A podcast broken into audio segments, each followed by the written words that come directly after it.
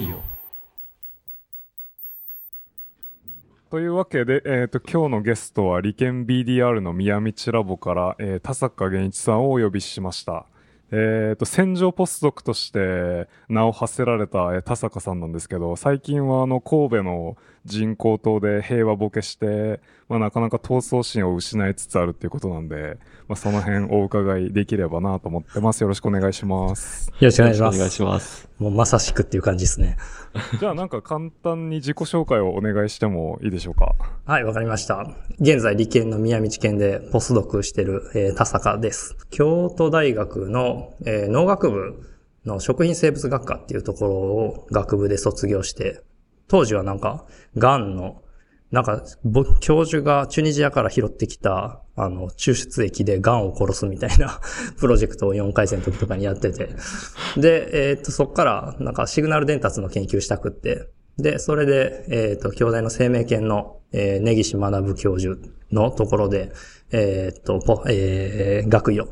取って、で、そこから、えっ、と、イスラエルのエブライ大学っていうところのアディミズラヒラボで6年半ポスドクやって、で、それで、えー3年前かな、えー理研に宮道さんに拾ってもらって帰ってきたっていう感じです。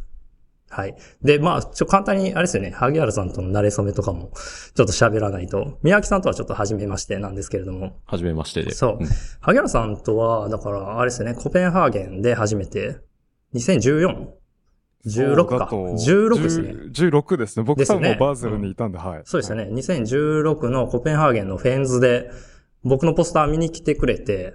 で、話しかけてくれて、ちょうどトラップ、お二人ともトラップ使ってて、で、それでいろいろ話して、で、ハンバーガー食べに行って とか、なんかすごいよ、僕覚えてるんですけど、それで、萩原さんは、えっ、と、イスラエルにも来てくれて、うん。で、あれ、ちょっと謝らないといけないなと思ってて、なんか本当ね、テロにね、巻き込まれてしまって、二人 死にかけたっていう。いや、死にかけては全然ないですけど、100メートル先で、なんか銃撃戦を、銃撃戦してて。そうですね。そう、そう、いや、ちょっとね、あの時、そう、そうなんですよ。だから100メートル先ぐらいの門の近くで、えーっと、構想がありまして、ちょっと銃撃戦になりまして、で、後で調べたら、まあ、テロやったんですけど、うん。そう、来てくれた、そのタイミングでちょうどそういう感じにしてもらって、うわ、なんか、よくよく考えたら申し訳なかったなと思って、あいつか謝らないとなとい。やいや、あれ、じ時期が完全に、あ、多分ラマダン時期そうラマダンの時でねとかだったんですよね。あーはいそう。みんな腹減ってね、ちょっとイライラしてるんですよね。うん。そう。そう、ラマダンの時期とかも僕も全然頭に入れてなくて、こう、いろいろ行ってみたらもうめちゃくちゃ人いたりしてね、なんか行きたいとこ全然行けなくて、そう、もうつ暑い中連れ回しまくって、いや、あの時はすいませんでしたって感じなんですけど。いや、でもなかなかあの、面白い、こう、旧市街のカオス具合を経験できて、めちゃくちゃ良かったですね。いや、そう言ってもらえると本当によかったんですけど、トラウマになるんちゃうかっていうね。はい。まあ、そんな感じです。はい。まあでも、イスラエルに、やっぱポスドクに行くっていう選択がすごい気になると思うんですよ、こう聞いてる人は。いや、そうですよね。入ってこないですよね。まあ、僕はその辺を詳しく聞いてるんであれなんですけど、まあ、宮脇さんとかもこう知らないと思うし、まあそうですねどういう、どういう経緯でこうイスラエルによしポスドクで行くかっていう、こう心意気になったのかを語ってもらえると、いや、嬉そうですねしいなと。思います。いや、そうですよね。な、イスラエルって言われた時点からもう話は他入ってこないですよね。だからまずちゃんと説明しないといけないんですけど、いや、特に僕自身は宗教的な理由とか一切なくて、うん。あの、単純にアディミズラヒのとこで、あの、ポスドクしたいなって思っただけだったんですけど、まあその経緯としては、えっと、大学院の時に、えー僕はスモール GTPS で、えっと、 Ras のファミリーの M ラスとか R ラスとか見てたんですけど、うん、あの、軸索の神経突起とか、まあ僕は最初メイン、論文にしたのは樹状突起の、えー、伸長とか、形態形成やったんですけど、まあ基本的にすごい development、まあいわゆるザ京大って感じの生化学でもうひたすらウエスタンやって、うん、あの、くっついてるかみたいな、バインディングアッセイとかひたすらやって流してみたいな、もう、そういうのをやってたんですけど、やっぱり、だんだん興味の軸とかが完全にシステムの方に寄ってって、もう本当 D1 ぐらいの時からは、もう本当システムをやりたいな、とか、美貌をやりたいなって感じで、もうずっと本当ビトロのカルチャーとかばっかりで、うん、やっぱりファンクションとか、うん、フィジオロジーとか見れないと結局意味ないよなとか思うようになってきて、うん。で、なんかすごいシステムの方に興味が寄ってったっていうのがあって、で、まあだからもう、とにかく早くラボ出て、うん、システムやりたいなってずっと思ってたんですけど、まあやっぱり卒業して、とりあえず、うん、大学院で行くっていう選択肢はその当時なかったんで、僕的には。もうとにかく学位を早く取って、で、ポスドクで行くぞっていうふうに決めて、で、いろいろ、えー、っと、探してたんですね。で、えー、大体 D3 の初めとかかな ?D2 の終わりとか、大体 D2 の終わりぐらいに論文出るってなって、で、まあ、ポスドク先探し、本格的にしようかってなった時に、えっと、まあ、当時、 sensory processing をやりたくって、うんうんうん、で、 sensory processing やってるラボとかいろいろ本当見てたんですよね。だから当時とかやと、えー、っとあの、カール・ピーターセンとかの論文とかよく読んでたし、うん、うん。えー、っと、そういう感じで見てたんですけど、えー、っと、やっぱりメインでいろいろやってんのって visual と、やっぱ somatosensory、 barrel cortex とかがめちゃくちゃ進んでるなって。あ、当時の時代背景を言うと、2012年とかですね。僕が探してたのは。2012年とかで、で、だから、ちょうど2010年とかに小宮山さんの Nature paperー、あの、 bulb のやつとか出て、あ、 GCaMP、 imaging はすげえみたいな。そういう、そういう時代で。んで、僕すごい覚えてるのが、ゲオルグ・ケラーの、えっ、ー、と、 mismatch neuron。2011年の Neuron の、あれとか僕多分ジャーナルで紹介とか、だ、誰も多分うちのラボ興味なかったと思うんですけど、勝手に、勝手に紹介してたりしてて、うん。あれとか見て、うわ、すごい面白いなと思って思っててね、あの、ビジュアルがバーって流れてる時に、動き勝手に、あ、そっか、動いてる時に、えー、動きに合わないビジュアルを流してやったら、えっ、ー、と、な、それに、あの、特化して発火するニューロンがいるみたいな、うん、そういう話とかやったんですけど、ああいうの見て、うわ、やっぱすごい面白いなって思ってて。で、えー、っと、まあもちろんけど一方で、カール・ピーターセンがやってるような、アウェイクの、えー、ターゲットパッチで、うん、あの、 electrophysiology とかもすごいなと思ってて。で、まあ手法としては、 imaging と electrophysiology、このどっちがいいんか僕、当時の僕にはもう全くわかんなかったんで、本当 molecular と生化学の assay しかしたことなかったんで、うんうん、ちょっと一応最後、えっと、エレポとかはやったんですけど、本当ま、マウスの麻酔もうまくどうやっていいか教わったこともないし、どうしていいかもわからへんみたいな感じの時やったんで、うん、なんかよくわかんなくて。で、じゃあ何をしようかなって思った時に、まあ手法としてはやっぱ、もし可能であればエレクトフィジオロジーもイメージングもやってる。欲張りなラボ でやりたいなっていうのはあったんですけど、うん、当時の僕のマインドとしては、やっぱり僕自身はあんまり自信がなくて自分に。うん、えっ、と、とてもじゃないけど、えー、ビッグラボではちょっと、あの、生きていけるかなってすごい不安やったんですね。なんかどっちかっていうとちゃんと、えー、メンタリング、僕すごい完全に分野変えることになるんで、一応ちゃんとしたメンタリングがないとちょっとすごく不安だなっていう思いがあって、ビッグラボで僕が生きていけるとはちょっととても思えないっていうマインドだったんで、で、そういう意味ではまあ、えー、っと、イスタブリッシュする前の中堅から若手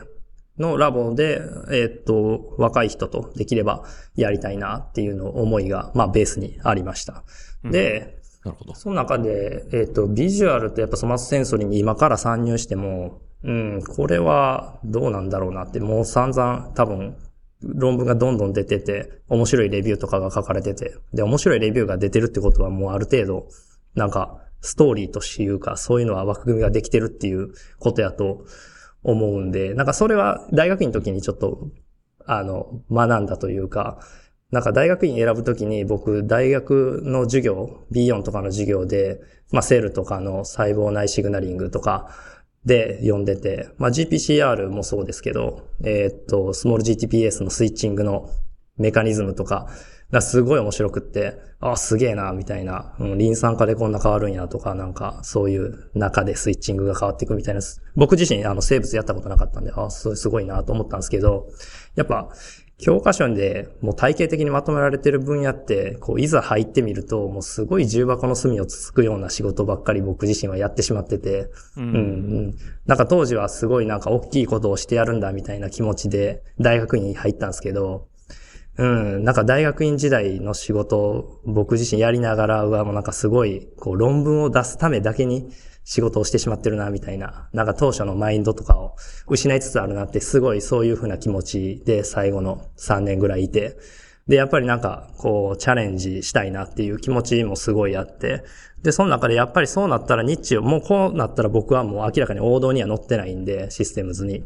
やっぱりニッチを行かないといけないと思って。で、いろいろ調べてて、なんかオーディトリー全然やられてないなって思って、その当時。うん。で、オーディトリー、あの、うん、確かになんか音って、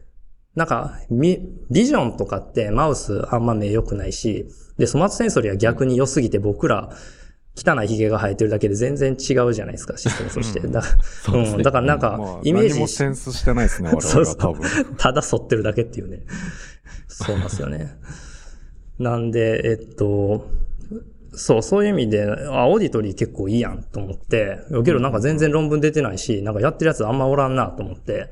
うん。で、調べてて、だから当時、えー、っと、ちょうどヨハネス・レツカスのネイチャーの、はい、 disinhibitionン。だから、あの、あれですよね、ルーティンのところもちょっと考えてたんですよね。だから、やってると思って、うん、あ、 auditory で2光子やってるラボあるなって見て、その時が、だからアンドレス・ルーティと、あとアディ・ミズラヒとパトリック・キャノルド、メリーランドのパトリック・キャノルド。多分一番最初に、えー、2光子で、えっ、ー、と、 salt pepper-like な、えー、 receptive field やっていうのを言ったのが、パトリック・カノルドとアーディ・ミズラヒの2010年の、えー、 Nature Neuroscience の back-to-back の paper なんですけど、うん、で、そうなんですよね。うん、で、えっ、ー、と、そう、 auditory でやって、 imaging やってて2012年の時点では多分3つぐらいしか多分 paper 出てなかったと思いますね。だから。アンドリュー・キングとかはまだやってないやってないですね。まだケリー・ウォーカーとかがまだやってないですね。はい。多分始めてはいたと思うんですけど、 paper にはなってないかったと思います。うん、うん。はい。で、あ、こんぐらいのラボかって言って、あ、全然やってないなっていうふうに思ってて。で、その中で、ちょうどターニングポイントやったのが2011年に アディ のところから出た Neuron の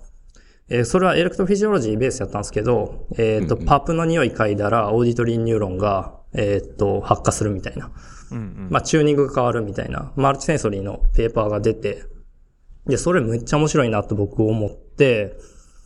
で、えっ、と、確かになんか social、僕自身の興味としては、やっぱりなんで人間考えるんやろみたいなそういうのがあって、やっぱけど言語っていうのがベースになってるようなみたいなのがあって、やっぱそういう意味で、こう、コミュニケーションみたいな感じのアプローチの方が、やっぱり、えー、 auditory やるんやったら面白そうだな、みたいなんで、なんかソーシャル Q みたいな、 social behavior にも関わるような、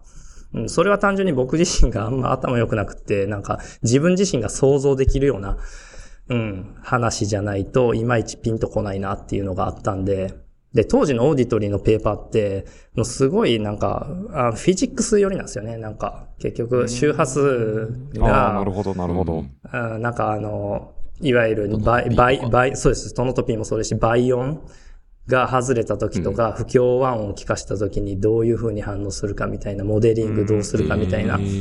和音を、純音を足していって、時の response、聞こえ方と純音って僕ら全然違うじゃないですか。うん、うん。だからそこら辺の、なんていうんですか、あ、 psychophysics か。うん、うん、どっちか最高寄りのアプローチがすごい多くて、うん、僕的には全然ピンとこなかったんですよね。僕はあんまり あんまりよくフィジックスもマスもよくわかんなかったんで。うん。だそういう意味では、うん、そういう中で、なんかアディの、その、まあそう、いわゆる、えっ、ー、と、パプと、あ簡単にわからない人もいると思うんで言うと、えっ、と、母親と、が子供を産んだ時に、えっ、と、例えば、子供がどっか吸うからどっか出てっちゃったりすると、こう、母親に助けを求めてるのかよ、実はまあこれは議論があるんですけど、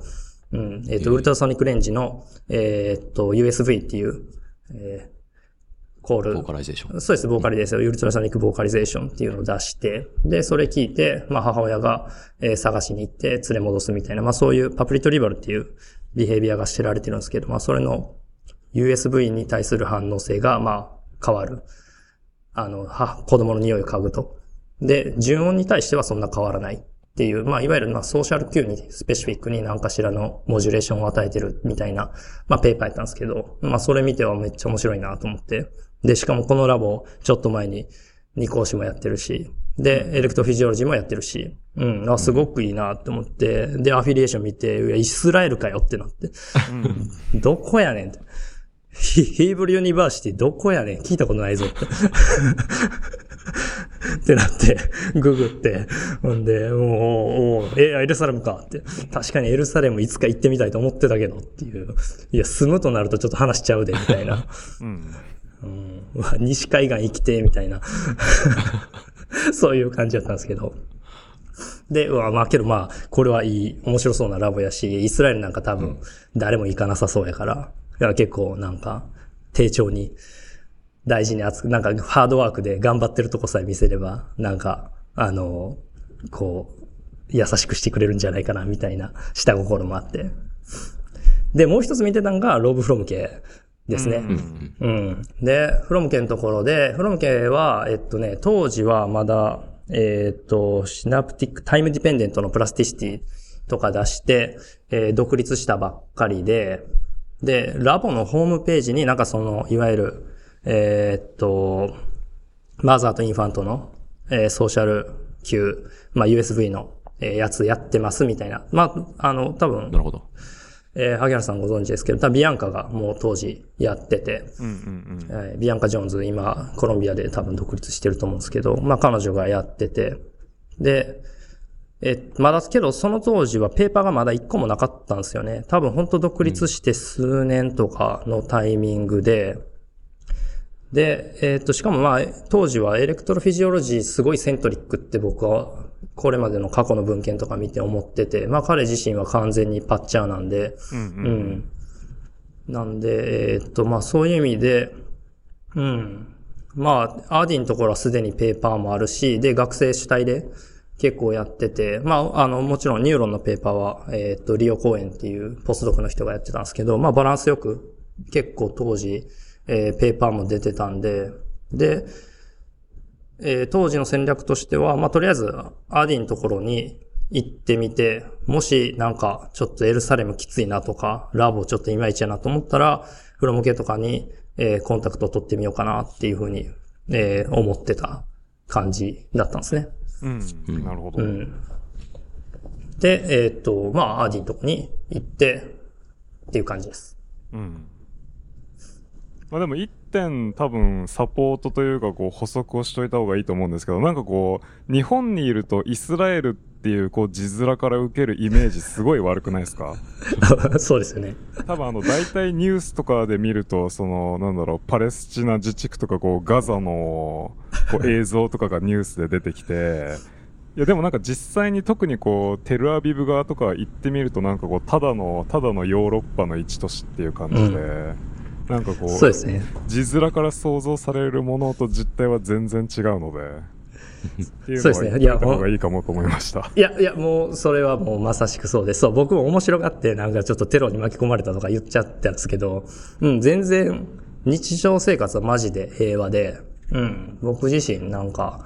うん、へ 変な事件にはいっぱい巻き込まれましたけど、あの、な、身の危険を感じるようなことはなかったですね。うんうんうん。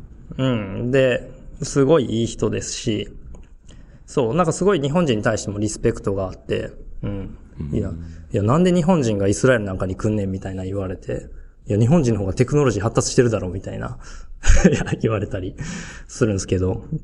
うん、けど本当、えーっと、研究環境としては、うんめっちゃ良かったし、ぼ僕自身は本当、だから6年半いたっていうことからも、まあ、うん、まあ、めちゃくちゃ楽しくて、うん、うんめ本当、いすごい、多分、うん、人生の中でも一番し、あの、研究者として幸せな時期を過ごせたんじゃないかなっていうふうに、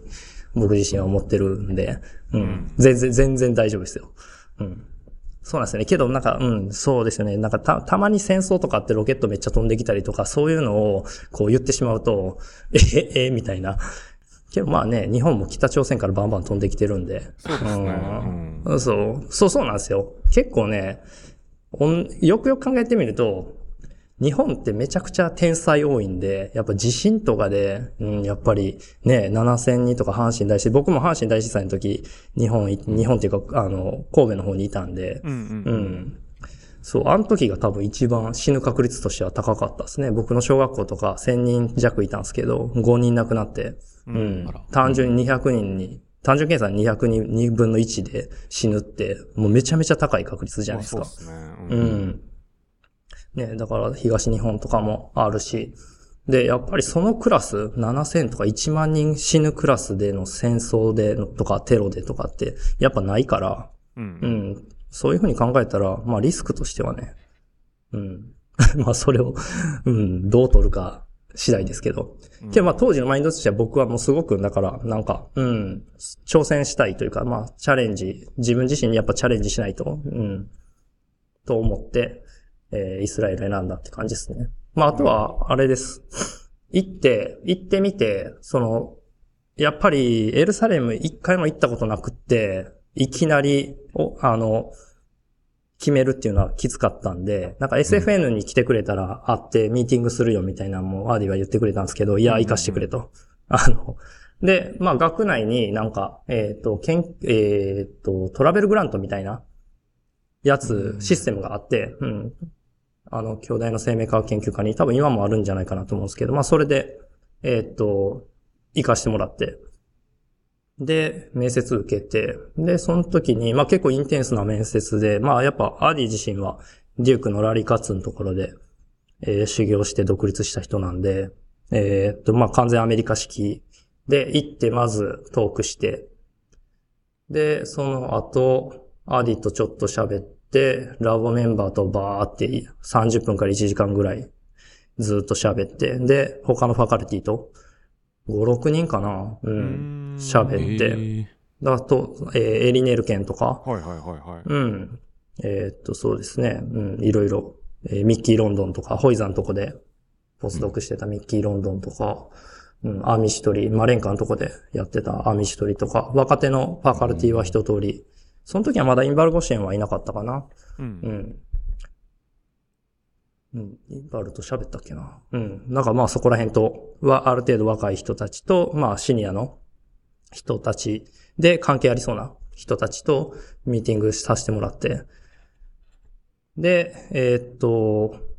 で、その時の当時のプロジェクトが、ほんとちょうどアディは2012年、11年の終わりから12年の夏かなまで、えーっと、スタンフォードのリチェンローラボーうん。の、えーで、えーっと、サバティカルしてて、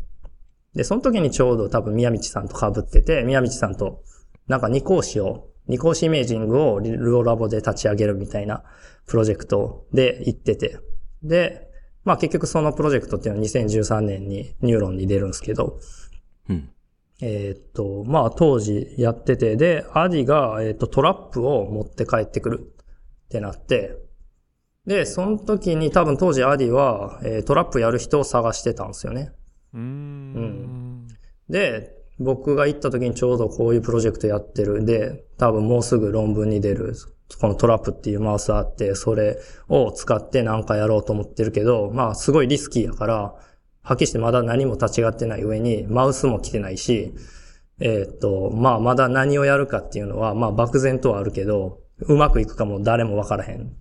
から、チャレンジングやけど、えーっと、もしお前がやりたかったら、これ、取っとくから、みたいな感じで言ってもらって。で、僕としては、やっぱりすごい安心感あったんですよね。リチェンっていうすごいビッグネームの、えーっと、まあ、メソッドを借りながら、で、 methodology としてはアディのところで、僕のやりたいメインのは、 methodology はアディのところに全部あって、うんで、かつ、リチェンのところから、えーサポートを受けて、えー一応ちゃんと networking もできる。で、その当時も取ってたのが、ハワード・ヒューズの、えーっと、ハワード・ヒューズ collaborative、えー grant みたいな。で、外国、えーそのハワード・ヒューズのやつで、えーっとね、一人外国を入れないといけないみたいなんで、それでアーディは入れてもらったんですよね。で、当時のチームがすごくって、リチェーンと、えーカール・ダイセロスとエド・キャラウェイ、で、なぜかアーディみたいな。そう。で、多分リチェーンは結構アディのことを気に入ってて、うん。で、なんかすごい、あの、まあ、サバティカルやって、やらせてもらってみたいな感じなんで、それで入れてもらって、で、そのグラントが、えーっと、2013から4年か5年 ?5 年かな？あるから、それのプロジェメインプロジェクトで、えーっと、あ、があるから、みたいなんで、じゃあ、うわ、これはおもろいなと思って、僕は。うん。めっちゃチャンスやなと思って。で、その変えるときに、もう、オファー出すから、あの、ゆっくり考えてくれって言って、言われて。で、日本帰って、でもすぐ、あの、お行きますって言って。で、そう、ちょうど 9, 9月かな。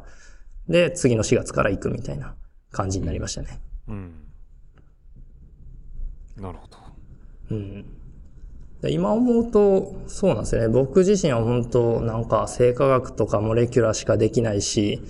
マウスも全然触ったことなくて、うん、なんか向こうの人欲しがってくれんのかなとかってすごい心配に思ってたし、自分自身なんか、うん、自分自身の価値とか全然よくわかんなくて、なんか、全然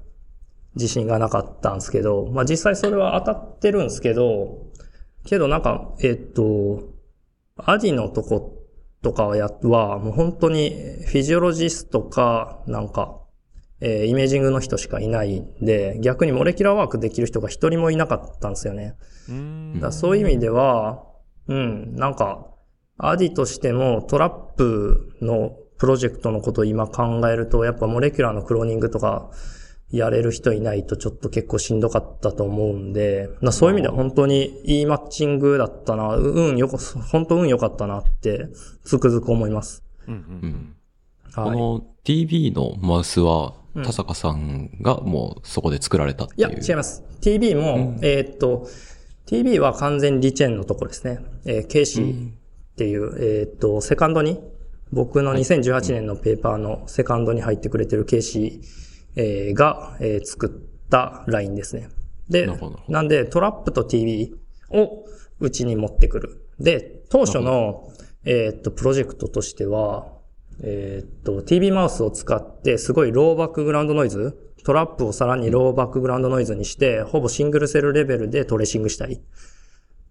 だからイメージとしては、うーんと、 functional connectivity を single cell level で、だから本当2015年のあの、ボトンド・ロスカのサイエンスの、ああいうイメージを僕らは最初イメージしてて、だから TRAP で、えっ、と、 ultrasonic 聞かした時に、えー、アクティブなニューロンの population っていうのを、えー TB ラインでラベリングして TTA 出さして、で、そこに TRE で増幅させた、えーっと、 TVA とか、 glycoprotein 出して、で、 tracing かけて、すごいかなり single cell level で、えー tracing して、で、えー他のアクティブなやつと同士で繋がってるかみたいな、 local circuit の connectivity みたいなのを見るっていうのが一つ狙いやったんですよね。うん。なるほどう。んじゃあマウスのデザイン段階で結構こうスレッショルドって高めになるように狙ってる？そうですね、はい。なんで TB は H11 っていうローカス使ってて、えーローザ26とは違うくって、えーっと、ユビキタスに出るけど、えーっと、もうちょっと弱い。なんで、リークが少ないそういう。そういう理由なんですね。うんなるほど。うんなんで、普通のトラップ、たまあ、アーク TV と、アークとかも完全そうなんですけど、なんか結局、クレがちょっとでも出ちゃうと ER でも、なんか抑えきれなくって、バックグラウンドノイズがめちゃくちゃ上がるっていう問題があったじゃないですか。そうですね。はい。2013年の、えーニューロンの初期の、えー TRAP paper とかは2つ Fos TRAP と Arc TRAP があって、で、 Arc TRAP は、 Cre、あの、タモキシフェン打ってなくても、ベースでバカバカ、ま、真っ赤になるみたいな。 thala、thalamus とかこうなんか赤いボールみたいになってて。そう、そう、そう、そうです、そうです。で、 Fos とかは、ま、マシなんですけど、うん。えー明らかにやっぱり、えーっと、結局、えーっと、ハイポサラマスとかみたいになんか01でバーストで発火するようなポピュレーションとかやと、すごく綺麗にいくんですけど、んそうじゃなくてコーテックスみたいにある程度ベースラインにで 1Hz ぐらいとかで発火してて、で、っていうやつやと、やっぱりバックグラウンドのフォスも結構出てるから、うん、だからそこで、スレショールドを上げてやって、こう、リコンビネンスが起きるスレショールドを上げるってやることによって、えっ、と、よりシグナル、SN 比を上げたいっていうのが TV の最初の狙いやったんですよね。なるほど。うんはい。そう、あとなんか言おうとして、あ、そうそう。ほんで、えっと、トラップ自体の、えーモチベーションとしては、まあ、ここんな話は、まあ、発揮して宮道さんとかの方が明らかに詳しいし、宮道さんとかがするべき話かもしれないですけど、えーっと、あれなんですよね、 Fos の labeling とかよく、まあ、免疫の staining でみんなやってたと思うんですけど、結局あれってすごい continuous な発現で、と特に cortex とかやと、ベースでベタっとある程度出てて、うん。で、まあ、は、明らかに激しく染まるやつもいるけど、じゃあ thresholding って結局各ラボ、各個人で、で、スライスも違ったら、当然 baseline も変わってくるし、で、オートでやるにしても、まあ、すごい恣意的で、 continuous だから、あの、うん、それって使いにくいというか、どうやねんっていうので、まあ、それで完全 binary event の Cre、えー CreER 使って、で、えー trap したい。で、さらにメイフォードの、えーっと、 Fos tTA が出てて、それ使えよっていう人もいるかもしれないですけど、あれは、海馬で使えたから良かったっていうだけで、もうコルテックスとかももうすんげえノイズで、うんもう使い物にならない。えーうんうん。っていうのがあったんで、で、リチェンが、それは使い物にならへんから、まあ、み宮道さんとかも多分よく知ってるけど、まあ、えーっと、それで、えーフォストラップ使ったら作ったらええんちゃうのっていうので、うんえーフォスクレ、フォスクレができたっていう、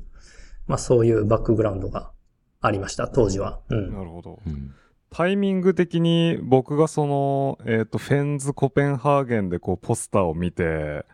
こう話しかけたっていう時にちょうど僕がやっていたのが、そのメイフォードマウスを使ってレイビストレーシングを試みてたんですよ。うん。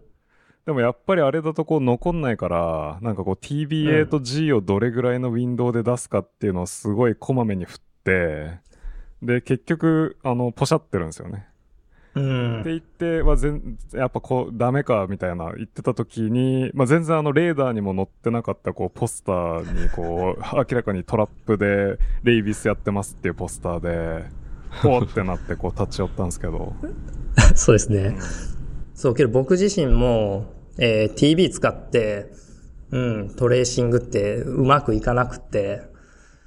結局あれってある種ポシャったんですけど。確かに最初の、ね最初の論文だと、あの、サプリに、サプリにちょろっと、そうなんです。そう、あれは結構反省でしたね。なんか、うん、な闇雲に。いや、あれは1年ぐらい、ちょっとむ無駄にしたわけじゃないですけど、まあ時間経過としては、まあ論文のプロダクティビティとしては完全に無駄にしてしまって、ちょっと、うん、当時何が問題やったかっていうと、まあ TV マウスって、えっ、と、ちょっと話聞いてるだけの人はすごい難しいと思うんですけど、えっ、と、TBA マウスっていうのは、えー、何やったっけな？えーっと、T、え、TTA BFP の頭文字取って TB マウスっていう。で、まあどういうマウスかというと、まあ、えークレでリコンビネスでバーンって飛ぶ、ストップカセットが飛ぶと、TTA2 と、えーっと、BFP、ヌクリア、えータイプの BFP が出るっていう、えーマウスラインです。で、えー当初の利用方法としては、例えばフォスクレと TB を掛け合わせてやって、で、えーあるスティムラス、例えば子供の泣き声とか聞かしてやって、で、えータモキシフェン打ってやって、で、リコンビネンスを起こしてやると、えー USB とかに反応した、そのタイムウィンドウの間に反応した細胞っていうのが、えーリコンビネーションを起こして、で、TTA と、えー BFP を発現する。で、その TTA を使ってやって、ポストホックに、えーウイルスとかでマニピュレーション。完全にあの、パーマネントのリコンビネーションなんで、えー後で、えー AV とかで TRE ベースでいろんな遺伝子を発現させたりできるよっていう、まあそういう、えー経で使い方を考えてたんですよね。うん。で、それが、まあいわゆる、あの、メイフォードのフォス TTA とかやと TTA がなくなっちゃうんで、うんうんえーパーマネントじゃないんで、ずっと出てないんで、だから本当に、えーっと、TTA 出さしてすぐ、なんかマニピュレーションとかかけたりしないと、そのポピュレーションって見れないし、何、どこが活性化してたかとかっていうのはもう消えちゃうんで、まあそこがまあ一つの、えートラップの強みやったんですよね。で、なんで、えーその TTA を使いたい。で、当時の、まあこれはだからコラボレーションとの弊害でもあったんですけど、やっぱり僕自身はリチェーンのとこから、えートラップもらって、で TB ももらって、で TB ラインは新しいラインやったんで、まあこれは明らかに一つの売りになるっていうので、えー TB ラインをなんとか使いたいっていう思いがすごく強くありすぎて、うん。うん。で、えーっと、ポス、レトロスペクティブに今考えると明らかに早々に諦めて TRE がめちゃくちゃ扱いづらいですね、やっぱ。えーっと、うん。な、長浜さんとかも言ってたかな。なんかだから結局、えーっと、僕自身は TRE 使ってあんまりいい印象がなくて、TRE3G とかがちょうど出てきたタイミングとかでもあったんで、TRE3G とかのもうめっちゃ作っていろいろ、で、えーっと、うん、いろ、いろ、本当いろいろ試したんですよね。えーっと、いろんなカセットとか突っ込んだりしたんですけど、でもやっぱり TRE の自身のリークが、えーっと、すごく相性が悪かったんですよね。その TV の僕自身がやりたかったし、すごくノイズを抑えて。でなるほど。うんっていうのに合わなくって、TRE 打った時点でもう勝手に TV で出てるやつとかちらほらもうすでにいて、だからトラップしてるやつ以外がスターターにガンガンなってて、なんか全体の1割ぐらいしかトラップされてない、TRAP のやつがスターターになってないみたいな、他9割全部 non-TRAP みたいな、えどうしようみたいな。うん。で、そこの troubleshoot にめちゃくちゃ時間かけちゃって、で、当時の僕自身の売りとかとしては、結局僕は、えっ、と、 tool developer では一切ないんで、うん。うん。やっぱり biology に、あの、どこで戦うかってやっぱ絶対 biology で戦うべきやったんで、当時としては、えーやっぱり、えっ、と、その TRE とかでごちゃごちゃひたすらやって、もう打ちまくって、いろいろ条件検討しまくって、で、1年費やすよりもさっさと諦めて、動く系、確実に動く、例えばもう TB を使わずに、えっ、と、フレックスベースで、うんダイレクトに売っちゃう系とかにスイッチングするべきやったんですけど、やっぱり当時僕も経験が全然なかったし、なんとかこのコラボレーションをうまくい活かしたいみたいな思いが強すぎて、だずっと実験ばっかやってて、うん。けど、アディはすごく一切口出しせずに見守ってくれてたんで、それはめちゃくちゃ、うん。ありがたかったたですね、今思うと。多分いい、なんか言いたかった気もする。けどまあこいつ頑張ってるし任してみるかみたいな感じやったと思うんですよね。だから多分なんかもうちょっと早い段階でいろいろどう、もうちょっと悩んでるみたいな感じでアディのとこに言ったら、いやもう諦めて別のことしようって言ったと思うんですけど、まあすごい、こう、ちゃんと面倒も見てくれるし、あの、気にかけて、いつも声かけてくれるけど、基本的になんか頑張ってやろうとしてることに対しては、うん、なんか、まあ基本的にはなんか、やいや言わないというか、うん。うん。なるほど。まあそういうスタイル、うん、ではあったんで、まあすごい、勉強、すごいめちゃくちゃ勉強になったんですけど、あれあかんかったなっていうか、やっぱりこう、早々に見切りをつける、どこかで見切りをつけるっていうのもすごい大事だなとは思ったんですけど、うんうんうん。うん。そうですね。なんで、TV を使ってっていうのはほとんどうまくいってなくて、本当2018年のネイチャーコミュニケーションズの僕の論文でも、サプリのどっかに TRE ベースで GFP 出して、なんかスパイン見れるよって言ってみたり、チャンネルロドプシン発現してるよ。でも別に、あの、オプトで刺激はしてないみたいな。で なんか単純に光当てて一応なんかパッチして、あの、ちゃんと光に対応、反応してるよぐらいしか言えてなくて。うん。ちょ、ちょっと2018年のネイチャーコミュニケーションズはもう本当に、あの、こう、ざ挫折というかいろいろ、いろんな思いが詰まった。けど一番思い入れのあるペーパーかもしれないですね。うん。うん、僕の反省点がめっちゃ詰まった。ビボのターゲテッドパッチとかをしていて、うおーって思ってましたけど。ああ、けど、それがメインですね。やっぱ最初、えっと、最初の、えっと、フォーカスとしては、 validation やったんですよね。結局、うん。えっと、フォースみんな、やっぱり、 readout が、 behavior しかなくって、うん。うん。えっと、結局、まあ、これも、それまでに出てた TRAP なり、メイフォードの、えっと、 Fos tTA とかもそうですけど、基本的に readout が全部 opto とかで操作した時の behavior で、実際のフィジオロジー、そいつらが、えっと、トラップされたり、えっと、タグされたエングラムのやつとかが、本当に実際に、えーっと、刺激に対して応答性を示しているのかどうかって誰も見たことがなくて、で、それやと結局 CFOS でラベリングしてんのと一緒じゃないですか。うんそうですねなんとなく、とり、とりあえずマー、マーカーみたいな。いや、そうじゃなくて、ちゃんとやっぱ、physiology をしっかり調べるべきだろうっていうのが、まあ、えーというか、まあ、それすごい大事なんじゃないのっていうのが、えっ、と、プロジェクトのもう一つの、えっ、と、まあ、 biology としてはそうですね。バイオ、えっ、と、うん、 technological には、その、いろいろ利用して、 TRAP で、で tracing、 rabies とかやりたいとか、 single cell に近い形でやりたいとかっていうのが、えー technical にはあったんですけど、もうちょっと biology の、えー根幹の部分としては、えーその Fos を出してる、 Fos でタグされた、えー奴らの、えーフィジオロジカルプロパティっていうのをちゃんと validate する。本当に TRAP されてる、えーうん、リーズナブルに TRAP されたのかどうかっていうのを調べたことがないから、ちゃんとそれを見、見ようっていうのが、えー結構一つのバイオロジーのクエスチョンでしたね。うん。うん。なるほど。なんかこれ、あの、 GCaMP で見るっていう手もあったのかなって思うんですけど、その、えっ、と、時間解像度高く見たかったとか、あるいはその、えっと電気生理をマスターしたいっていうのがあったっていうことなんでしょうか？えっと、一つは、アディの philosophy として、 ground truth は絶対 electrophysiology で、 imaging は何が起こってるかわからん。うん。っていう彼のスタンスで、彼自身はもともと cockroach とかで physiolo、 electrophysiology とかからキャリアをスタートしているような、えーフィジオロジスト、いやエレクトロフィジオロジストなんで、で、なるほど。えーけどか、うん、ラリーのとこ行って二講師、えー学んで、で、イスラエルに初めて二講師を持って帰ってきた人なんですけど、うん。ええそう。アディの話をすると、当時に、そう、だからラリーがなくなっちゃって、うんうんうん。で、そう、ラリーカッツって、えっ、と、すごい若くして50ちょいとかで亡くなっちゃったんですよね。えっ、と、で、うん、えっ、と、ラボ、結構、だから、その当時、どうなってたのかな？リチムーニーとかに、のところに行って続けてた人たちもいるし、リチムーニーと、が多分ラリーに声かけて連れてきたんで、多分彼らはすごい固い絆で多分結ばんで入れてたと思うんですけど、で、えーっと、まあ、ラボは、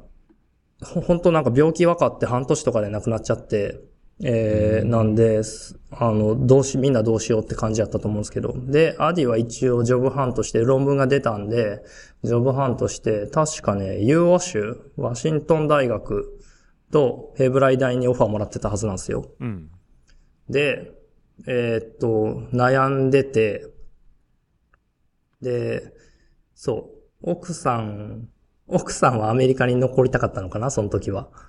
でも、えーっと、ヘブライ大が、えーっと、2校し買ったるって言って、当時多分めっちゃ高かったと思うんですよ。レーザーも高いし、うんコンポーネントもすべて高い。だから1億とか余裕でする時代で、うん、買うからっていう風に言ってくれて、で、それで、えっと、イスラエルに帰ったんですよね。なるほど。そう、デューク、デュークから。うん。で、多分彼が一番最初の、えー二光子をイスラエルでセットアップした人やと思うんですけど。うんそう。で、そうなんですけど、けど、結局、うん、 GCaMPs、当時は G キャンプ3か。とか OGB ですよね。OGB とかの時代で、結局、あの、 action potential 逃しまくってるやないかいっていうのが多分、多分、萩原さんとか一番ご存知だと思うんですけど、うん、感じやったんで、そう、それで、えーっと、やっぱり、 validation なんかするってなったら絶対 electrophysiology で、えー cell-attach うん。でやるっていうのが、まあなんか、うん、 gold standard っていうのはラボとしてあり、あったと思います。うんうん。なんで僕は、うん僕は本当何も分かってなかったね。とりあえずまあ、おっしゃ、え target patch 習えるぞっていう感じで、ひたすら target patch。で、トラップして、えー光らして、TV で、ヌクレアスなんで、めっちゃちっちゃいんですけど、まあ、頑張ってパッチして。そうなんですよね。で、ひたすらパッチして、で、スパースなんでね、結構ね、オイトリーコーテックスの中にあんま個数がなくて、まあ大変でしたけど、うん。まあけど楽しかったですね、あの時は。なんかほんと初めて、うん、習う。いやいやいや、ようやくやりたかったなんか、憧れてた、なんかことができて、二講師使いながらパッチして、うわ、すごいみたいな。スパイク見れた、みたいな。うん。楽しかったですね。うん今同じことをやれと言われるとちょっとしんどいですね、あれは。うんあれ、あれはなんか本当無垢な、無垢な気持ちでひたすらやってたからできたけど、うん。今あれ、トータル200個ぐらいは取ってる。論文、論文に出す、あの、やつは200ですけど、まあそれ以上にもっともっと取ってるんでうん、うんうん。いや、ほんとその時は。で、あの時、一応ラボに2台2講師やったんですけど、うんえーっと、そう。1台はオールファクション。えっと、ラアディのラボってオールファクションと、えーオーディトリーで完全、えー半分半分っていう、えースタイルで、で、えーっと、やってて。で、1台はオーディトリーのターゲットパッチなんですけど、えーっと、時間割が朝の8時から昼の3時と3時以降みたいな感じで分かれてて。うん。うんで、やっぱパッチしたらできるだけ取りたいじゃないですか。うん。やっぱ。そうですね手術、手術とかでようやくパイペット刺すっていうところまでで2時間ぐらいかかるんでうん、うんで、全部アキュートなんで。で、うん。いや、朝8時からのスロット、うん起きれねえよ、みたいな。そう そう。もう完全僕当時はもう独身で、もう完全に夜型で。んで、まあもうそれやったら、ほんで朝早いでみんな。で、やっぱ8時から3時のスロットみんな取りたがるんで、うんいやもうそれやったらもう夜さ昼以降、ほんで、なんか3時やけど、なんかごめん、ちょっと遅なった、4時、みたいな、あもうちょい待って、みたいな、どんどん後ろずれ込むんで。うん。けど、まあ、それ全然いいと思うし、うん、僕自身はフレックスなんで、なんでもう完全に、えーっと、昼過ぎから朝まで、だ結構、うん、5時から始めて、うん、朝帰るみたいなばっかりでしたね。うん。なうるほど。ん。なんかけどそうなりますよね。なんかうんうんうん結局ず、じっくりなんか好き放題使いたいってなったら、やっぱり夜のスロッまト。にうん。行きがちな日本人っていうね。まあ、特に acute でこう N を稼ぐってなるとエンドレスなので、うん。まあ本当に、そうそう、動物、動物の状態が悪くなるまでは取り続けるっていう。そう。ほんで gasping 始めて、やべやべみたいな。 perfusion せなみたいな。もうダッシュ、ダッシュみたいな。そうですよね、そのトラ TRAP の評価的なって言ったら、その recording した後のスライスも欲しいわけですもんね。そうです。はい。うんその、その通りです。じゃあそのトラップ使ってセルアタッチのレコーディングをやるっていうのとそのレイビス立ち上げるっていうのが結構最初のうちパラレルにやってたんですか？はい、そうですね。えっと、最初はね、実は、えー、フィジオロジーの方が先かな。うーん。うん。というのも、えっと、レイビスとかのコンポーネントとかが、まず、コンポーネントっていうか、あの、リエージェントとかがまだ来てなかったんで、うんうんで、えっと、で、誰も知らない状態で、一から本当にレイビスプロダクションをラボでやるっていうのも僕の、えー、プロジェクトっていうか僕が担当っていうか僕がやらないといけないんで、うん。なるほど。です。で、なかなか来なかったんですよね。トラップ自身もなんかね、イスラエル結局、まあいろいろ、まあ多分大変で、うんうん。トラップ自身が、えっ、と、なんか半年から1年ぐらい、なんか SPF になるために、なんかクリーニング、えー re-derive、え、リ、 re-derive か？なんか、なんかそこら辺でめっちゃ時間かかって、で、行った時にはまだ TRAP なくって、そうそう。うん、結構いろいろ最初の2年ぐらいマジでデータなかったですね。で、けどまあ electrophysiology だけ、パッチだけは、えー、PV とか、うんうんうん。の、えー PV、えー Ai9 とか、そういうので、まあ PV セルが、えー TD トマト出してるやつとかで、えーっと、同僚とかからもらいながらパッチ練習。もう本当に何も、プログラミングとかも触ったことなくって、うんうんそう。いや、最初、マジできつかったっすね。プログラミングが特に。そう、結局、だからマトラボとかの勉強しながらパッチしてデータ取って、で、スパイク、えーっと、ポストホックのアナリシスの勉強とかしながら、そんなんしてたら、まあ、あっという間に1年ぐらい経って、で、ようやくトラップ来て、で、最初わけわからんことしてて、なんか、同僚とかの、なんかラボミーティングとかで、なんかトラップどうするべきかみたいな感じで、なんかうまくいかないみたいな話をしてた時に、なまあ、同図踏んのは当然そうなんですけど、それ以外になんか、えーアネスタイズドしたら、なんか、いっぱいもっと音聞かせれるんちゃうかみたいな、なんか、今思うと絶対わけわからんやろみたいな。そう、そう。ほんで、えっとね、ちょうどね、そう、えー、Your Believe っているじゃないですか。えっとね、あの、アンダーマンの、ああ、はいはいはい。あの、はい、マーク・アンダーマンのとこで、えーえっと、ワイツマンに帰った人。そうです、そうです。はい。そう、ユアブレイブニーが、いや、彼は本当賢くって、うんうん僕の隣に座ってたんですけど、いやもう本当僕、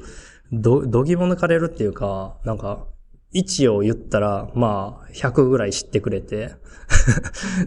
うん、もうすべてが的確で、なんかすごい知識も多くて、うん、っていう、まあ彼がいて、うん。で、ヨアブがなんかね、言ったんですよ。なんかアネスタイズでやってみたらみたいな、アネスタイズでトラップしてみたらみたいな感じで言ったりしてて、お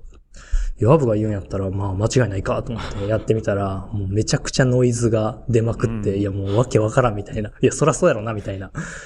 な、なんか、ケタミン注射して、で、あの、タモキシフェン打ったら空のわけのわからん細胞がなんかバーストするやろみたいな、今思うとも明らかに、明らかに意味不明な。いや、トラップってもともとなんかフリームービングとかでそういうのでできるから作られたんじゃないのみたいな。なんか、うん、いや、それやったらもう普通に C フォスで染めたらいいやんみたいな気もしたんですけど、うん、なんかそういうのとか、なんか、そう、当当時本当に僕知識なくって何も分かってない状態だったんで、本当いろんな人になんか言われるがままになんかいろいろ試してみて、あなんか全然うまくいかんみたいな感じだったんですけど、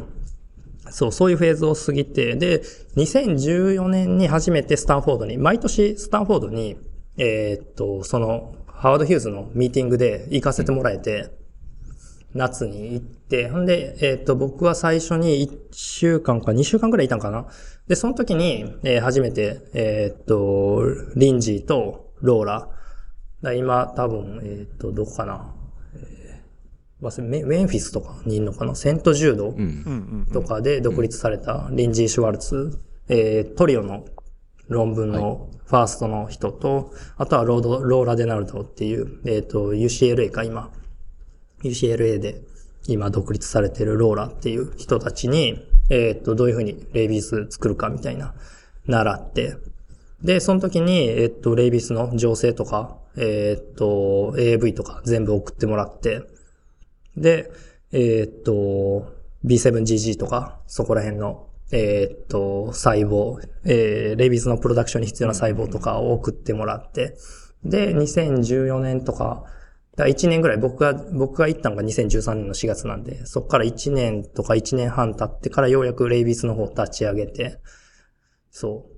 P2 の部屋とかも最初なかったんで、うんえーっと、うん、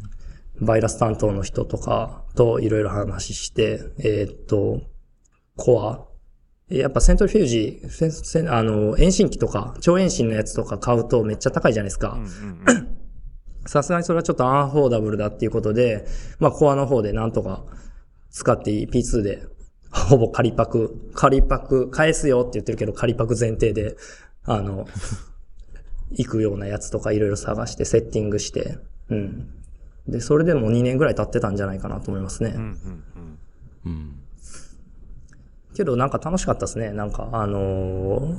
久々にセルカルチャーとかも当時あんだけ嫌になってたセルカルチャーとかやってみて、うわ、心安らぐわって 293T 最高やな、みたいな。か、かわええって。当時殺しまくってたのに。うん。そうですね。うん。そういう感じで作って。カルチャーの、カルチャーのバックグラウンドがあったらなんかレイビスのプロダクションとか多分全然何でもないんでしょうね。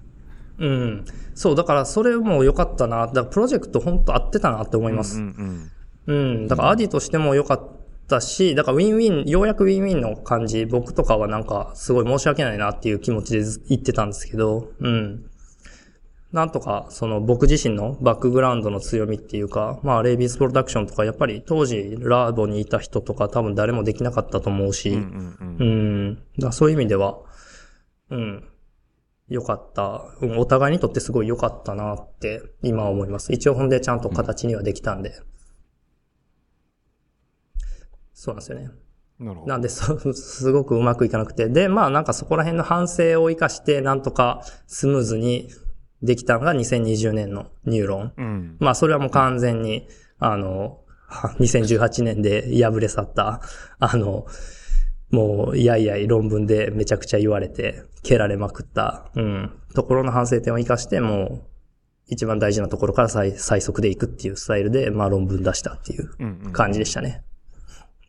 確かに。そう、2018年で何を言われたかっていうと、まあまず、 biological な significance がなさすぎる。まあそれはその通りなんですよね。うん。なんか、えっと、僕自身がメインで出した、えー biology としては、えー聴覚や auditory cortex の primary の auditory cortex で、えー母親になると、えー USV に反応する細胞が増える。 excitatory なニューロンで増えるっていう。まあ、それ自身はなん、えっ、と、直接的には確かめられてないですけど、まあ、 plasticity とかっていうのはまあ散々言われてたことで、うんうんうん2007年とか2006年とかに、えっと、エモリーのロブリューとかが、えー最初論文出してたんですけど、まあそこら辺から言われてたことで、まあ実際2011年の Neuron、えーとかでも、まあ結局 plastic、A1 がプラスティックやっていうのは、まあすでに知られてたんで、まあそんなに novel ではない。うん。まあそこら辺はまあその通りだなと思うし、で、あとはね、やっぱ behavior がないって言われたんですよね。うん。結局 TRAP でした population の manipulation してないやないかって。けど僕らの言い訳っていうか僕の気持ちとしては、できるだけシグナル、えーの、えー SN 比を上げて、こうノイズを減らして、ノイズを減らした状態で操作したかったから、どっちかっていうと、えーっと、そいつらその少ない population を操作するよりも、なんかローカルとかの connectivity とかそういうのを見たかったから、えっ、と、そっちは out of focus、えーとかね、えーうん。フォーカスじゃないっていう風な、うん、感じでやったんですけど、やっぱそれはダメでしたね。うん。うん。うんけどまあそれはその通り、うん、その通りだとは思います。なるほど。うん。ちなみに、バーゼルに来てもらったのって何年なんでしたっけ？あれ18年じゃないですかね18。年そう。じゃあ論文、その1本目が出た後？そうですね。はい。一本目出てすぐです。はい。でもあのトークの時に確か behavior、それこそフロエ向けかなんかのタスクの話をすでにしてくれてたような気がするんですよね。はい、そうですね。はい。えーっと、そう。だから僕、最初に Nature Communications 出したんが2017年の最初とかなんですよ。おおなるほど。なるほど。で、1年以上、そう、1年ぐらい Nature Neuro と戦って、うんうんうんえー最後リジェクトされて、そう、リバイスでリジェクトされちゃったんですよね。うん。あの、出なかったんですよ。あの、ビヘイビアをやるべきやったんですよ、僕は。なるほど。けど、うんうん、そう。その時は、だから、ビヘイビアがないやんけって言われて、いや、ビヘイビアじゃなくって、その、うん、もっと細かいところを見る。で、で、やったんが、その多分フィグ、サプリの十何歩とかにあるスパインの やつやったんですけど。そう。えーと、だから、トラップされた USB にリスポンディングなやつと、そうじゃないやつで、スパインの数とか、形とか変わってないかな、みたいな。だスパースやから、スパースなんで、えっ、と、携帯とか見えるよ、みたいな感じで、そこでなんかしらの、えーシグニフィカンス、ノベルな何かを見つけたいと思ってやったんですけど、出なくって。うん。うん。で、もうこれはけど、うん、行こうって言って出して、ダメで。で、まあ、ネイコムに落とすと、なんか、何も言われずにアクセプトやったんですけど、いや、それってどうなんとはすごい思ったんですけどね。いや、うん、なんか全く同じ内容で何のコメントも同じレビュアーが言わないっていうのは、なんか、うん、通してくれよとは思ったんですけど、まあそういうもんですよね。うん。うん。そう。けどまあそれは良くて、うん。で、えっと、そう。で、 behavior なんかそんな少ない population で出るわけないやろと僕は思ってて、うんうんん。で、で、まあ、ムカついてたんですよね。で、んで、なんか、全部 behavior の readout と、やっぱ physiology ってもう全然ギャップがすごいあるから、うん、だから、 cortex なんか特にね、 sensory processing とか、なんか、やってて、別になんか、あ、なんかいい音聞こえてるなって思ってても別にビヘイビア出なかったりするのは当然で、じゃあ体揺れるかって言われたらそうじゃないじゃないですか。思ってることと、うん、体に出ることってすごいギャップがあるし、うん、そうじゃなくて、どっちかとフィジオロジーベースで何かを見たいっていうのが僕自身あったんで、いや、そんなん出るかと思って、で、けどまあムカつくからやろうっていうことで、で、まあできるだけ、あの、えーっと、ポピュレーション、えーっと、トラップするポピュレーションの数上げて、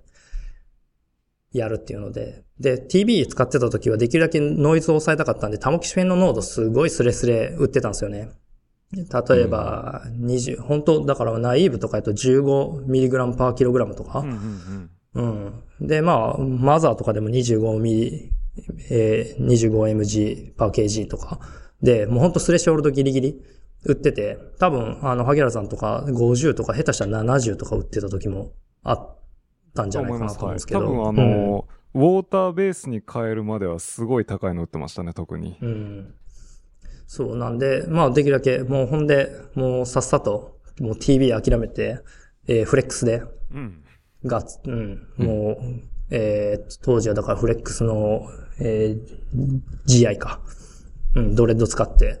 で、で、フロム系がなんかちょうど、えっ、ー、と、2020年のネイチャーで、えっ、ー、と、うわ、名前忘れちゃったな。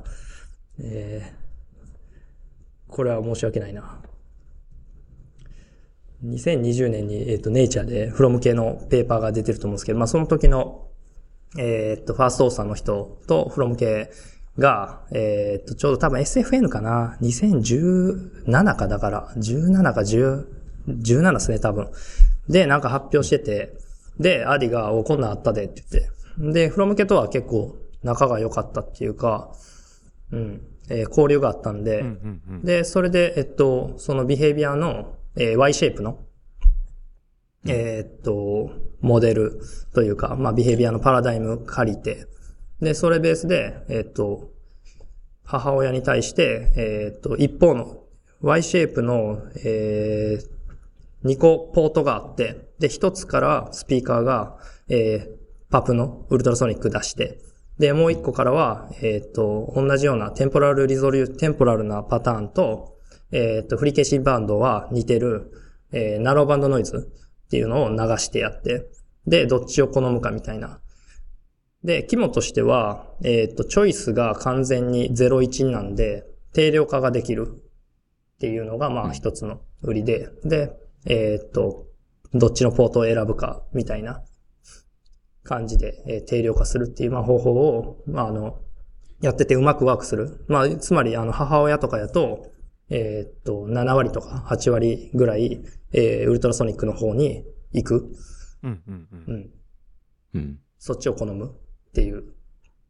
まあ、あの、ウルトラソニックの音を好む、滞在時間が増えるとかっていうのは、あの、あれかな？ど、どのペーパーやったか忘れたんですけど、まあ昔あの日本の、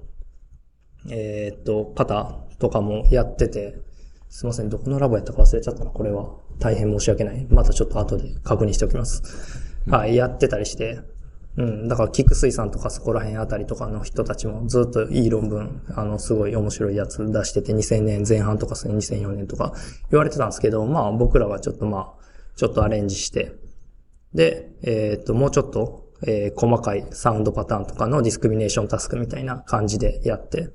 うん。で、えー、聞き分けできるかどうかみたいなのを確認したんですよね。うんうんうん、で、えっと、うん、トラップして、で、トラ、えー、USB でトラップしたやつ、ポピュレーションを GI とかでサイレンスしてやったら、えー、っと、まあ、その、思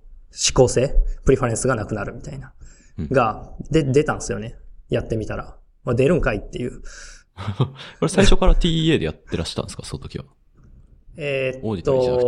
て、TEA。最初 auditory でやったんです。うん。はい。そうです。えっ、ー、と、最初 auditory でやって、で、リチェンに、あの、こういう結果出たわって言ったら、うわ、これ、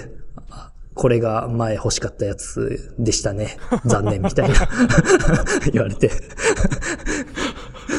そうそう、そう、そうやんな、みたいなそう。で、TA 自体は、えっとね、これは、実は、えー、っと、そうですね。これは2018年の、まあ、数少ない性の遺産というか、なんか、えっと、リバイズで c フォスのステイニングと、その TB、フォス TB の、えー、っと、efficiency をちゃんと比べろって言われまして、で、いやいやながら c-Fos で staining したんですよ。うん、で、 c-Fos で staining して、ほんで、えー、っと、やっぱ c フォスってめっちゃ染まるんで、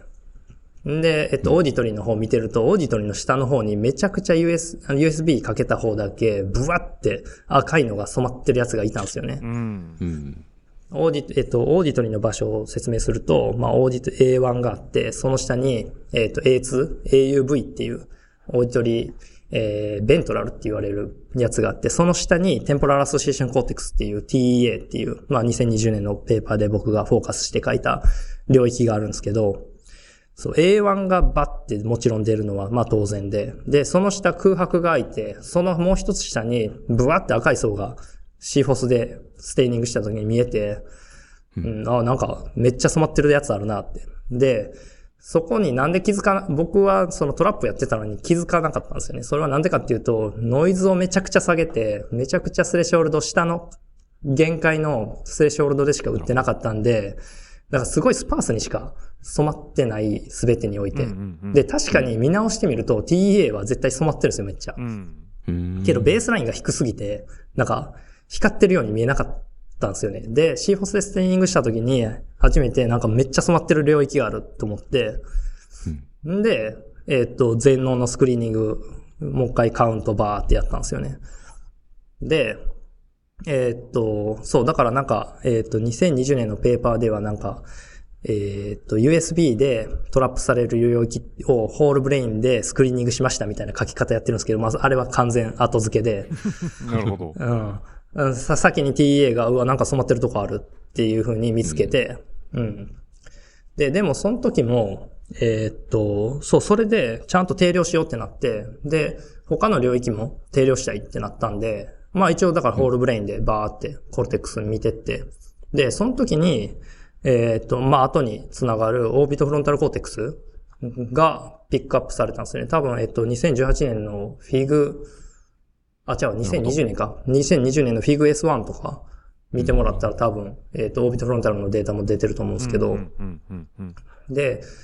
そう、だから一応、えっ、と、リスポンディングな領域として、TEA 以外にも、オービットフロンタルとかが見つかって、で、当時、えー僕自身は結構、えっ、と、コグニティブの方に行きたかった。よりビヘイビアの方に行きたかったんで、うん、あの、工事工事。もちろん工事の領域に行きたいっていうのはあったんですけど、よりなんかもっとビヘイビアに組み込むような領域に行きたいって思ったんで、オービットフロンタルやりたいっていう風な話もしたんですけど、うん。うんアディが、いや、そこの領域はまあもう結構ペーパーあるし、コンペティティブやから、まあ明らかに絶対 TA に行くべきやって言って、うーんう。ん。いや、TA は誰もやってないし、あこれはもうチャンスあるかもしれへんみたいな話で、で、まあ、あの、定量のデータ見て、TA とオービットフロンタルなんか面白そうやけどどうするみたいな話した時に、ほんじゃ TA やっぱやろうかって言って、うん、僕自身もその通りやなと思ったんで、うんまあ、オービットフロンタルはまたいつかや、やればいいし、今やるべきはまあ TA やなっていうのがあったんで、そう、ペーパー全然なかったんですよ、本当 TA。うん。そう、A2 はちょくちょくあったんですけど、まあそれも大概、なんかピュアトーンに対してどういうふうにリスポンディングするかみたいな、いわゆるクラシカルな、うん順音に対する、えーっと、うんレセプティブフィールドみたいな話ばっかりで、そう、それで TA 始めたっていうのが経緯。で、なるほど。利権に移ってから、オービットフロンタルをやり始めたっていうのは、それが、えーっと、そこです。なるほど。どっちかというと僕じ、うん、僕自身は、えっと、もっとマルチセンソリー結局、まあ、 pup retrieval みたいなコードってすごい multisensory じゃないですか。 auditory だけじゃないし、うん、っていう意味で、うん。で、そういう意味で、 orbitofrontal cortex って結局すごい multisensory な領域っていうか、いろんな、えー sensory cortex の投射を受けてるんで、で、そこでなんか面白いことを、なんか、うん、いわゆる01じゃないけど、なんかそういう cognitive な、えーことやってんじゃないかなっていうので、いつかやりたいと思ってて、やり始めたんが、えー、理研移ってからっていう感じですね。うん。なるほど。これなんかその、 whole brain でのスクリーニングでの話でちょっと気になったところなんですけど、フロー向けの論文とかだと A1 だと特に left の方がこう、 responsive であるみたいな話があると思うんですけど、そ、それ、このスクリーニングのところでは interhemispheric な difference はないっていうはい。ことですけど、これ、これはどう、どう説明さ、されるのかというか、どうなんですかねレフトとライトの違いっていうのはフロメ系以外に言ってないんで、そうですようね。んまあ、あの、あの論文が出た瞬間は、まあ、あの、我々のラボでももちろんいろいろ話し合ったんですけど、まあ、にわかには信じがたいと。あ、そういう感じです。なるほど。という感じでしたけど、けど僕らね、レフトしかやってなかったんですよ、最初から。うん僕らのパッチは全部レフトで、まあ僕の、僕のデータとかは全部左。そうですね。うん。はい、から取ってて、ああ、よかった、みたいな。あぶ、あぶねえ、みたいな。あぶねえ、これ右で右でやってた、これ左もやらなあかんかったで、って言って。肝が冷えたっていう。うん。もう200匹みたいな。そうなんですよ。なんで、けど、えっと、なんで、適当なことは言えないですけど、僕ら自身は確かめてないです。うんそのなるほど。うん。で、オキシトシンのレセプターとかの、えーっと、染まり具合とかが違うみたいな、多分ジャーナル・ニューロサイエンスとかに、えーっと、出てると思うんですけど、フロム系。うん、まあよくわかんないですよね、ちょっと。で、誰もちゃんと調べようとしてないんで、他に、他のラボが。うん、なんで、ちょっとまだ結論出ないかなっていう感じですよねわか。りました。なるほど。なんか犬とかでもなんかあったけど、なんかリトラクトされてたんですよね。あれ。ええじゃなかったかななんか、うん。なんか、インターヘミスフェックな違いがあるみたいな、いわいわゆるなんか、人間のウェル日記とかじゃないけど、うん、ああいう感じであるよみたいなのが、実は嘘やったみたいなのがあったんじゃないかな。すいません、ちょっとこれも適当なこと言えないですけど、うん。んそう、だからインターヘミスフェックな、あの、ディファレンスに関する論争っていうのは、うん、すごい面白いトピックですし、けどまだ、あんまり誰もちゃんと踏み込んでないですよね。うん。なるほど。いや、イスラエルの話ね、もうじ事件とかもいっぱいあって、もうそういう話もいっぱいしたいんですけど、時間がなさそうですね。もう事件簿とかももうすごすぎて。こう、戦時中と戦時中じゃない時でなんかこう、空気感って変わるんですか？住んでて。いや、それがね、全然変わんなかったんですよね。なんだ。なんか僕自身、うん、僕自身ね、結構なんか平和ボケしてて、なんか、こう、死に直面した時に何かハッとするものがあるんじゃないかとかっていう思いもあって、まあイスラエル行ったんですけど、うん、なんか、すごく空襲警報みたいなのがブワーってなるんですけど、うんアンアンプリーザントでちょっとだけなんかこう、アンギザイティが増すなっていう気持ちはあったんですけど、けどなんかね、めちゃくちゃ天気良くって、なんかね、全然普通でしたね。周りもそんな感じなんですか？はい、そうですね。あ、けどなんか、えっと、ラボで空襲警報になってる時にずっとパワポを作ってたんですよ。なんか、ラボミーティング用に。そうやったら、いや、お前何してんねん、おい行くぞ、みたいな感じで、あの、地下に逃げろ、みたいな感じですぐ連れて行かれたんで、一応なんかちょっと、えうん。彼らのセキュリティレベルも若干上がるのかなっていう気がしましたなけど。るほど。なるほど。うんい。や、一応、あの、はい、えるえっ、と、街の、なんていうんですか、パレスチナ側の壁とかに結構こう穴がボコボコ開いてたりして、まあ多分こういろいろ飛んできたりするのはこっち向きなんだろうな、みたいな。で、そんなにそこからこう、うろうろしている場所が遠くないっていうか、そうですね。うん。うん。そう、えっと、一応キャンパス、ヘブライ大学ってキャンパスが2つあって、えっと、人文系の、えーマウントスコパスキャンパスっていう、えーそっちはね、もう完全に、あの、Google でまだ国境が定まってないグレーの点線が多分引かれているところにあって、まあ、いわゆるパレスチナ領にうん。入ってる。で、えっ、と、僕らがいるギバトラムっていうキャンパスは、えっ、と、理工系のキャンパスなんですけど、そっちは完全に西エルサレムっていう、いわゆる、えっ、と、まあ、条例で決まってる、え、イスラエルの領領土の中にあって、で、基本的にね、ミサイルが飛んでくるのはガザからなんですよ。で、ガザって南西、南西にあって、南西のパレスチナ領で、で、まあ説明しないといけないのは、もうガザと、まあパレスチナって言っても、えっと、東の方にある、えっと、いわゆる、えー聖地とかが含まれてるパレスチナ領っていうのは、ラマッラっていうところが、えー首都っていうか、まあ、自治区の中心地なんですけど、そことガザってもう全然世界が違うくって、うんうんで、ラマッラっていう、いわゆる東側のパレスチナ。でいわゆるウエストバンクって言われるとこは、えーっと、いわゆる普通の街です。で、僕らも行ける。イスラエル人は行けないですけど。僕はベツレヘムに行ってるってことは行ってるってことですよね？そうです、行ってます。あ、けど、えっと、ベツレヘムもちょっと違うんですよね、場所的には。なるほど。はい。あの、いわゆる自治区の首都とは、ちょっと多分北側やと思います。なるほど。ベツレヘムはもうちょっと南側。けど、あの自治区、同じ自治区エリアです。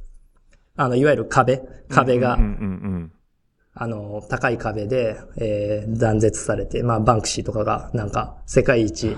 眺めの悪い部屋みたいなんで、なんか書いてたり、うん、なんかホテルとかがあったりするんですけど、まあ、そ、うん、そこら辺の一帯とガザって本当全然違うくって、うん、ガザは本当にジャーナリストとかしか入れないし、僕とか多分、ちょっと入れないですね。なんか、う。うんで、あ、一回入るとね、空港でややこしいんですよね。ああ、なるほど。そう。で、空港のイランみたいな感じですうん、検閲がめちゃくちゃきつくって、うんで、えーっとね、ランクがね、1、2、3、4ってあって、で、どっちが、えー順番やったか忘れたんですけど、まあ4か1かちょっと忘れたんですけど、ととりあえず4が、えー最低ランク、イスラエル人。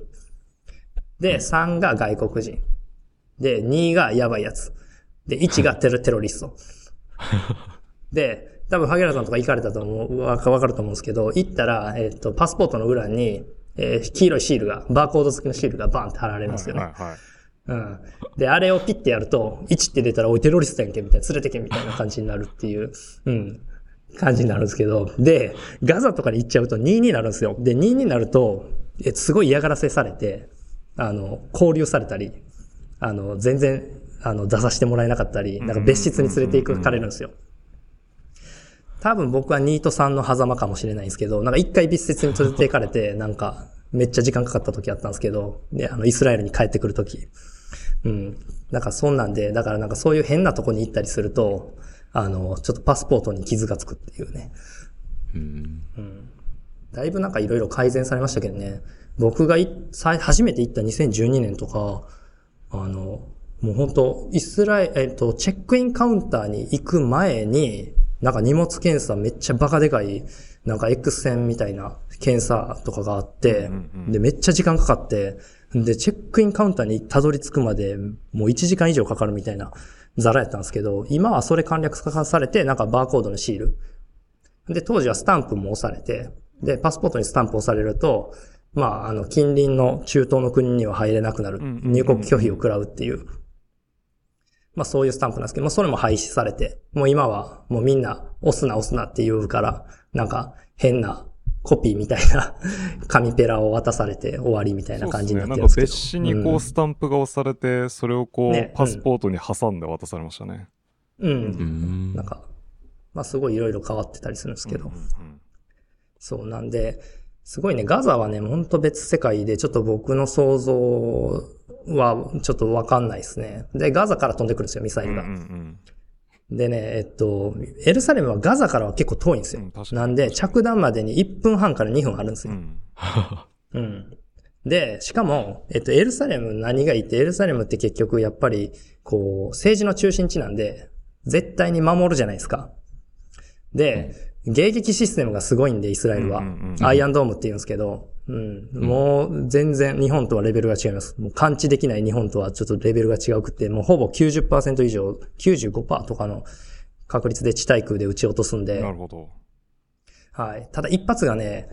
2000万とか、だから、毎回二公式顕微鏡を投げてるみたいな感じになるんですけど、いや、くれよくれよみたいな。二台ぐらいくれって思いながら、まあ見てるんですけど、うん。そう。ほんで、あの、テルアビブとかの方が多分大変だとうんう思います。んへえ。で、街の、そう、なんか皆さんちょっとイメージないと思うんで言うと、テルアビブは本当めっちゃいいです。テルアビブは普通に、本当萩原さんが言ったら言われたように、ヨーロッパの地中海の、あの、街って感じで、うんうんあの、ほんで、すごいリベラルな人が住んでるんで、えーっと、すごい住みやすいし、えー外国人にも寛容だし、あの、文化的にもすごいミックスで、あの、あの、家賃が高いっていう以外は、うん、すごい住みやすい。で、なんで、ワイツマンとか、テルアビブ大とかは、すごく環境としてはいいですよね。うんうんワイツマンはテルアビブより、テルアビブではないんですけど、ちょっと離れたところに、うん、今ね、川島さんが行かれて、うん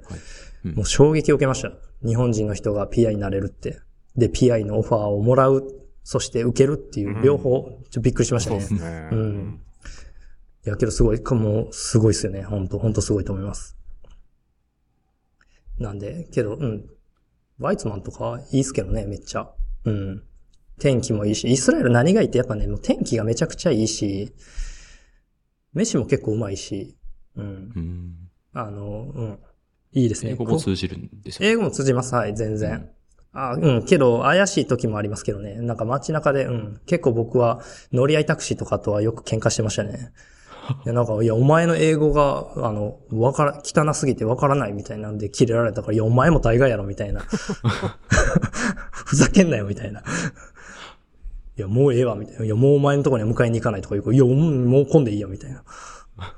で、歩いて、歩いてバス乗って、あの、空港に行くみたいな。いや、そうなんですよね。そう、空港まで行くのも大変なんですよ。エルサレムからやと。うん、そうですね、確かに。うん。うん。そう。で、エルサレムはすごく東、テルアビブ、空港がテルアビブにあって、テルアビブから1時間ちょいくらいバスに乗っていくんですけど、えっと、結構深夜便とか、うん、なんか、今はね、すごい改善されたんですよ。電車とかもできて、えっと、エルサレムからテルアビブに直で電車で行けたりするんで、うん1時、うん、1時間30分とかで行けるんで、で、人との会話とかも別にそんないらないからいいんですけど、僕が行った当時って、空港に行く手段が、本当乗り合いタクシー、いわゆるシェルートって言うんですけど、そういうのを読んで、で、大学のとこまで来てもらってピックアップしてもらうんですけど、もうそいつらがね、もうめちゃくちゃ態度悪いんで、で、うん、なよく喧嘩なるんですよね。で、迎えに来てもらえないっていうことが何回かありましたねなるほ。ど。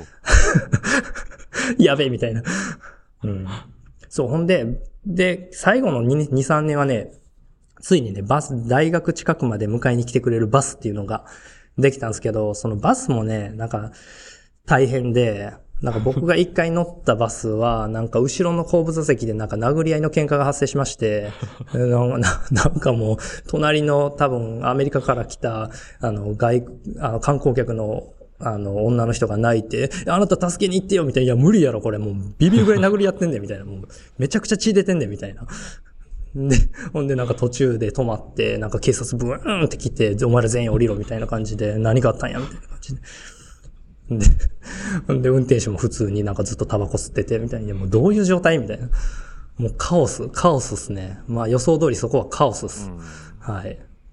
まあそういうのもありながら、けいやけどまあなんか、うん。それも含めて楽しかったんですけど、うん。はい。そういう感じです。な 何の話や？何の話してましたっけこれ？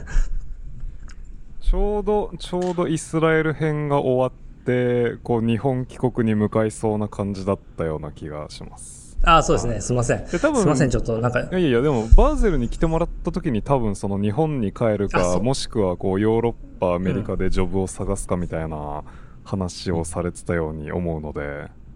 で、で、うん日本に帰られた後って僕会ってるんでしたっけ、どっかで。もしかしていや会ってないっすよバーゼルが最後ですよね。はい。バーゼルが最後です。そう。えっと、萩原さんにバーゼル、あの、トークしたいって言って、あの、しコーディネートしてもらって、で、FMI でトークさせてもらったんですよね。うん。そう、その時ちょうど Neuropixels とかやって、うんうん、そうですよね。うん。だから、あ、そうですね。だから、あれですよ。2010、僕あの、 Neuron のペーパーって2019年の最前半に、えっと、送ってるんで、 submit してるんで、だから2018年で大体もうデータ取り終わってたんで、多分だから。本当そんな感じです。うん。そう、そうなんですよね。どの論文も僕1年以上、1年未満で終わったことないですね。ファーストサブミッションから。うん。そう。で、うん、バーゼルで喋って、それ最後でしたね。で、えっと、イスラエルが、えーっと、ポスドクは7年しかできないんですよね。うん。で、当時、だから2018年でもう5年過ぎてて5年半とかでしたよね。で、まだペーパーが出なくって、やっぱネイチャーコミュニケーション一本じゃきつい、もちろんきついし、で、次のペーパーどこに行くかわかんないっていう状態で、で、そろそろ、そろそろやばいな、みたいな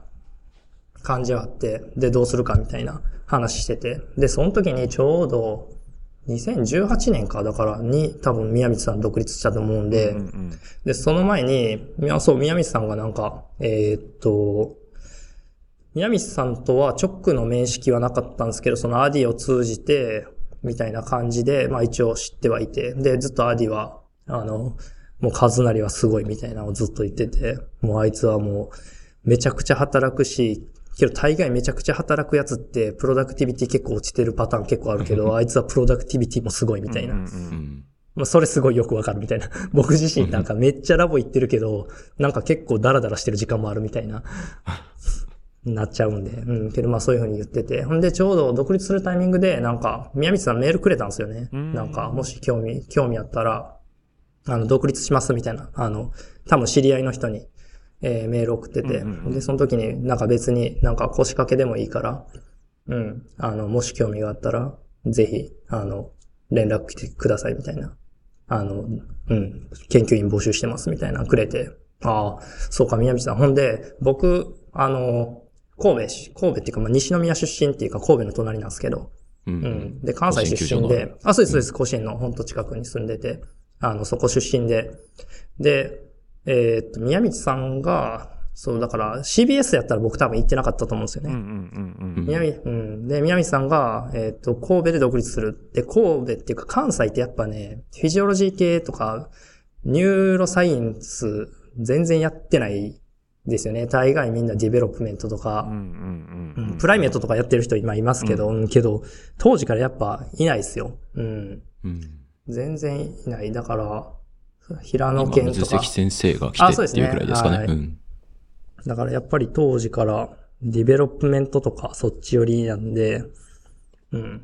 そう。てかまあまあ宮道さんがその神戸で独立したっていうのがあって、うん。で、あ、そうか、それやったらありやなっていう、うん。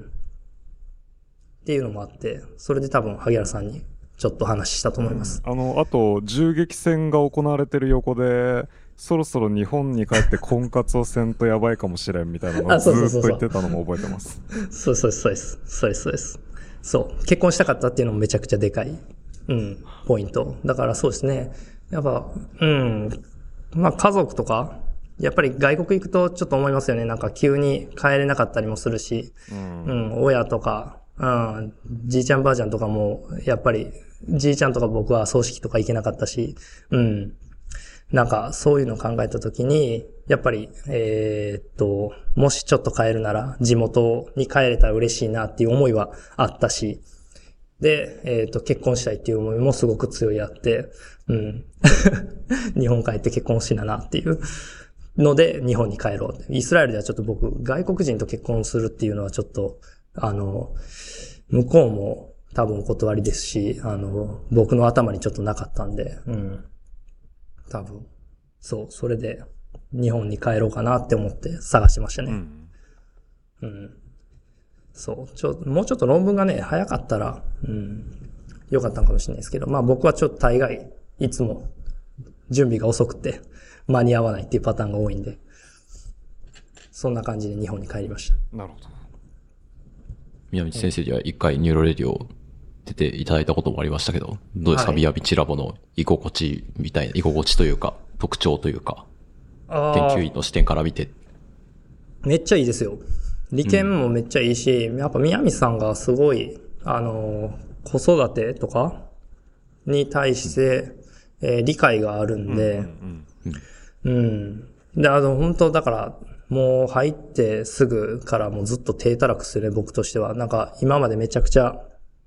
あの、働いてはいたんですけど、イスラエルの時とか、もうこっち来てからは本当に全然働いてない 感じです。うん。だあの、で、何がいいって、すごい、あの、ステージ、ライフステージがいい、同じ人がいるんで、やっぱ、理研って基本的にメインがリサーチャーっていうか、ポ研究員になるんで、うん陰性が全然いないから、やっぱ30代、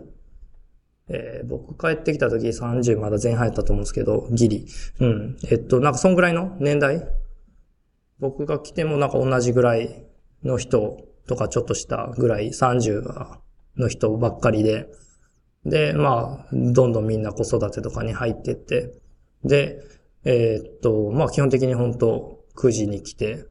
まあ、6時ぐらいにはもうほとんどいないみたいな。うんうんうん。うん、8時とか9時からに来て、うん、そのぐらいにはもういないみたいな感じばっかりなんで、なんかまあ気兼ねがないというか、うん。やっぱり大学院の、僕はずっと大学院の感覚とかやとや、やっぱ長いじゃないですか。みんなずっといるし、うやや遅めに来てずっとダラダラいるみたいな感じ。今はなんかだいぶ変わったらしいっていう話はちょくちょく聞いたりするんですけど、まあ僕がいた時とかやと、うん、10時とかに来て、で、まあ夜中までいるみたいな感じですし、まあイスラエルの時はもうちょっと、まあ実験によりますけど、うん、そんぐらいで、まあ夜中までずっといる、土日もいるみたいな感じだったと思うんですけど、うん。で、僕自身子供できて、うん、めっちゃ変わりましたね。スタイルが。けど、で、ちょうどそのスタイルで、いい体制をちゃんと整えてくれてたんで、うん。うん、だからめちゃくちゃ子育てとかとの両立は、まあ、宮道さんの多分フィロソフィーとしても、やっぱ研究と、えー子育てはちゃんと両立できるっていう。うん。うんそれは多分リチェンとかの姿勢とかも見ながら、いろいろすごい思ってることやと思うんで、ううん、そういうふうにちゃんとバックアップ、すごい気遣ってくれてるんで、うん、そういう意味ではめちゃくちゃありがたいですよね。だから普通の大学で学生の面倒見なあかんみたいな感じの状態でやったら結構、ちょっと今の生活は絶対できなかったなっていうふうに思うんで、うんそれも含めてよかったなって思います。なるほど。はい。で、あとはやっぱ僕自身今まで、えっと、テクニシャンか？テクニシャンの方のがいるラボにいたことがなかったんですねうー。ん、なるほど、なるほど。はいうんうんうん。だから陰性の時も、4回戦の時とか、ほんまに、あの、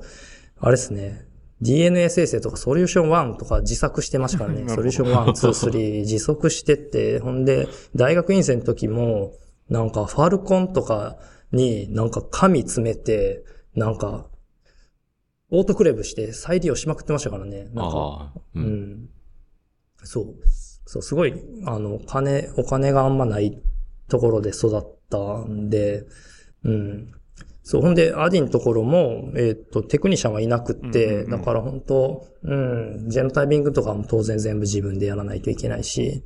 うん。もうすべて、ほん、ほんと全部、ゼロから全部自分でやらないといけないっていう感じだったんですけど、ここは技術員さんさんがいて、で、めちゃくちゃレベル高いし、う。うんん、めちゃくちゃちゃんとしてるんで、びっくりしますよね。うん。だめっちゃやりやすいです。だからジェノタイピングとかも、えっ、と、何番の刑事お願いしますみたいな感じで言ったら、やってくれるようにしてくれてて。ううんん。で、なんか、本当えーっと、面、下手したら今とかも面線とか、一種とか、もうなんか、ちょっと、あの、数が多いんでちょっとやってもらえますかみたいな言ったら多分やってくれるし。うん。で、まあ当然バッチリ出てくるっていう。すごいっすよね。イスラエルの時なんかジェノタイピングなんかもうみんな散々でしたよ。いやジェノタイピングほぼ判定できてなかったですからね、みんな。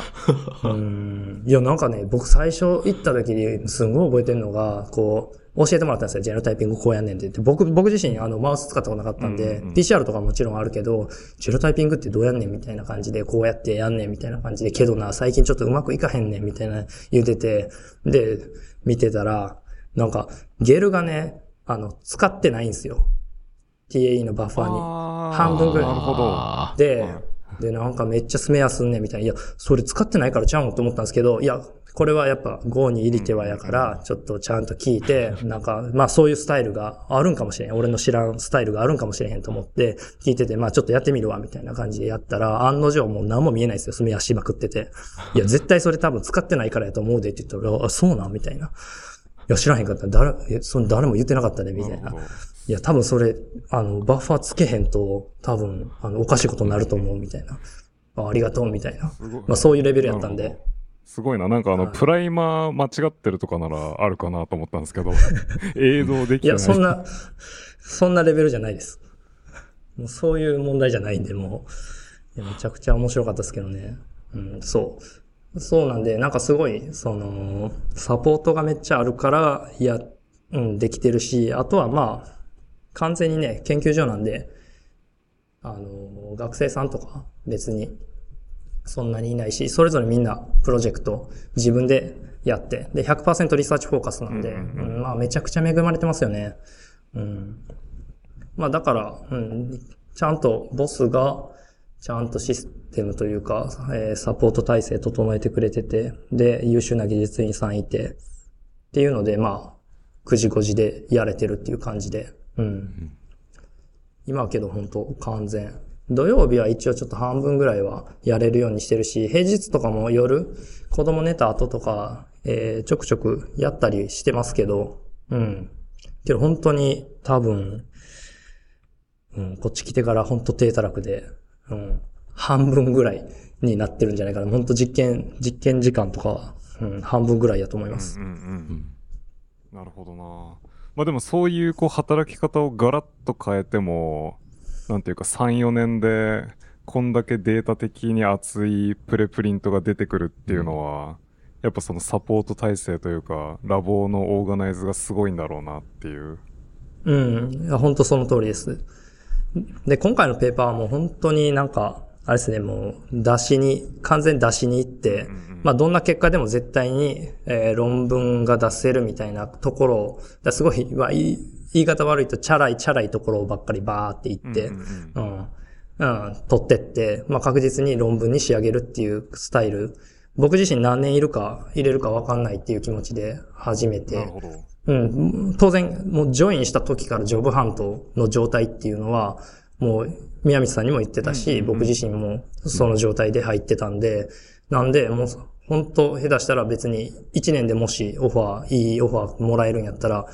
あの、全然出ていくぐらいのレベル。まあもうちょっと数年はい、あの、も、もちろん数年で出ていくっていう形ですけど、まあけどそういう最初から、うん、あの、もしかしたらすぐ出ることになるかもしれないっていう、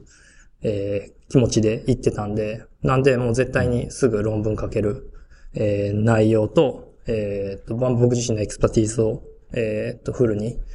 使えるようなものをっていう。けどまあ新しいこともやりたかったんで、インスコっていうふうにしたんですけど、うん。なるほど。まあ、インスコ使ったんは、どっちかっつうと、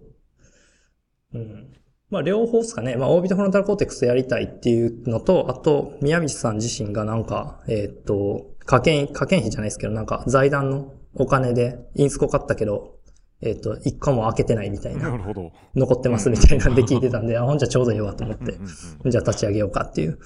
ので、えーやったんですけどどねうん。OFC に行った理由っていうのはさっきちょっと伺ったと思うんですけど、これどういう感じで story develop してったかみたいなのって教えていただいても大丈夫ですか、はい、もちろんです。はい。まず OFC は、その USV で、えっ、と、 activate される。で、もちろんいろんな、えー Patrick Kanold とかも結構論文出してたりするんですけど、えっ、と、 auditory cortex から、えっ、と、トップダウンで、えっ、と、OFC とかに、えっ、と、投射してて、で、えっ、と、も OFC のアクティビティをモジュレートしてるみたいなうんうんうん話が、えーセンソリー側から見たときにあって、で、まあ僕自身センソリーの人間なんで、えっ、と、まあそういうペーパーとかあってて、で、だからオーディトリーの下流。で、要はだから、えっ、と、子供の泣き声だって認知して、けど、それを何らしかの行動につなげるためには、多分もうワンステーション上のところに多分行ってるはずで、で、そこがまあ、オービットフロントラルとかなのかな。で、まあ例えば、他の匂いの情報とか、えーっと、タクティルのセンセーションとかを統合して、こう、何をするかっていう、えーっと、アクションのプランニングとか、そういうのをやってる領域が OFC なんじゃないかなっていう風な、えー妄想ですね、完全にこれは。で、妄想で入ってて。で、OFC 自体は、えーっと、リバーサルランニング。いわゆる、えーっと、普通のタスクじゃなくって、えーっと、報酬とパニッシュメントをひっくり返してやったときに、えー必要とかっていうのが、まあずっと言われてて、うんうんうん。まあそういう、まあコグニティブな領域では、な最初の初期学習にはいらないんですけど、えーっと、リバーサルとか価値の情報とかが変わったときに、それを associate、stimulus と reward とか、 stimulus と punishment とかっていうのを、 associate を、えっと、変化させてやるときに、必要だっていうのがずっと言われてて、まあそこは多分き基本的に monkey の primate とかが多分最初の方でずっとやられてたんですけど、けどまあなんか、いわゆる sensory とかの、えーこう、いろんな sensory input を、こう、合致させて、なんか、アソシエイトしてるみたいな感じに教科書的には言われてるけど、あんまり誰も見たことがない。ちゃんと見てる人がいないし、かつ、えっ、と、パプリトリーバルとか、えっ、と、子育ての文脈においては全然、えー見られてなかったんで、まあこれとりあえず OFC でなんか見たら、うん。な、まあな、どんな結果でも、なんか、なんか見れるんじゃないかなっていう結構適当な 始まりで、まあとりあえず見ようみたいな、感じで始めました。で、期待としては、うん、どちらかというと、センソリー成分を、えー、っと、例えば匂いとか、オドアとかが入って、で、それが、えー、っと、モーターの方に繋がっていくみたいな、センソリーモーターみたいな感じの、に必要な領域なのかなとか、えー、っと、うん、というか、あれですね、どっちかというと、 naive から mother になった時って、要は子供の価値って変わるわけじゃないですか。うん、要は母親にとっては rewarding だけど、別に naive にとってはどっちでもいいみたいな。で、そこら辺の sensory に対する reward 付けに必要な領域なんじゃないかなっていうふうにな、えっ、ー、と、仮説が一番最初ですね。なるほど。僕自身の始まりとしては。うん。だそれが別に auditory であろうと、 odor であろうと、何でもよかったんですけど、うん。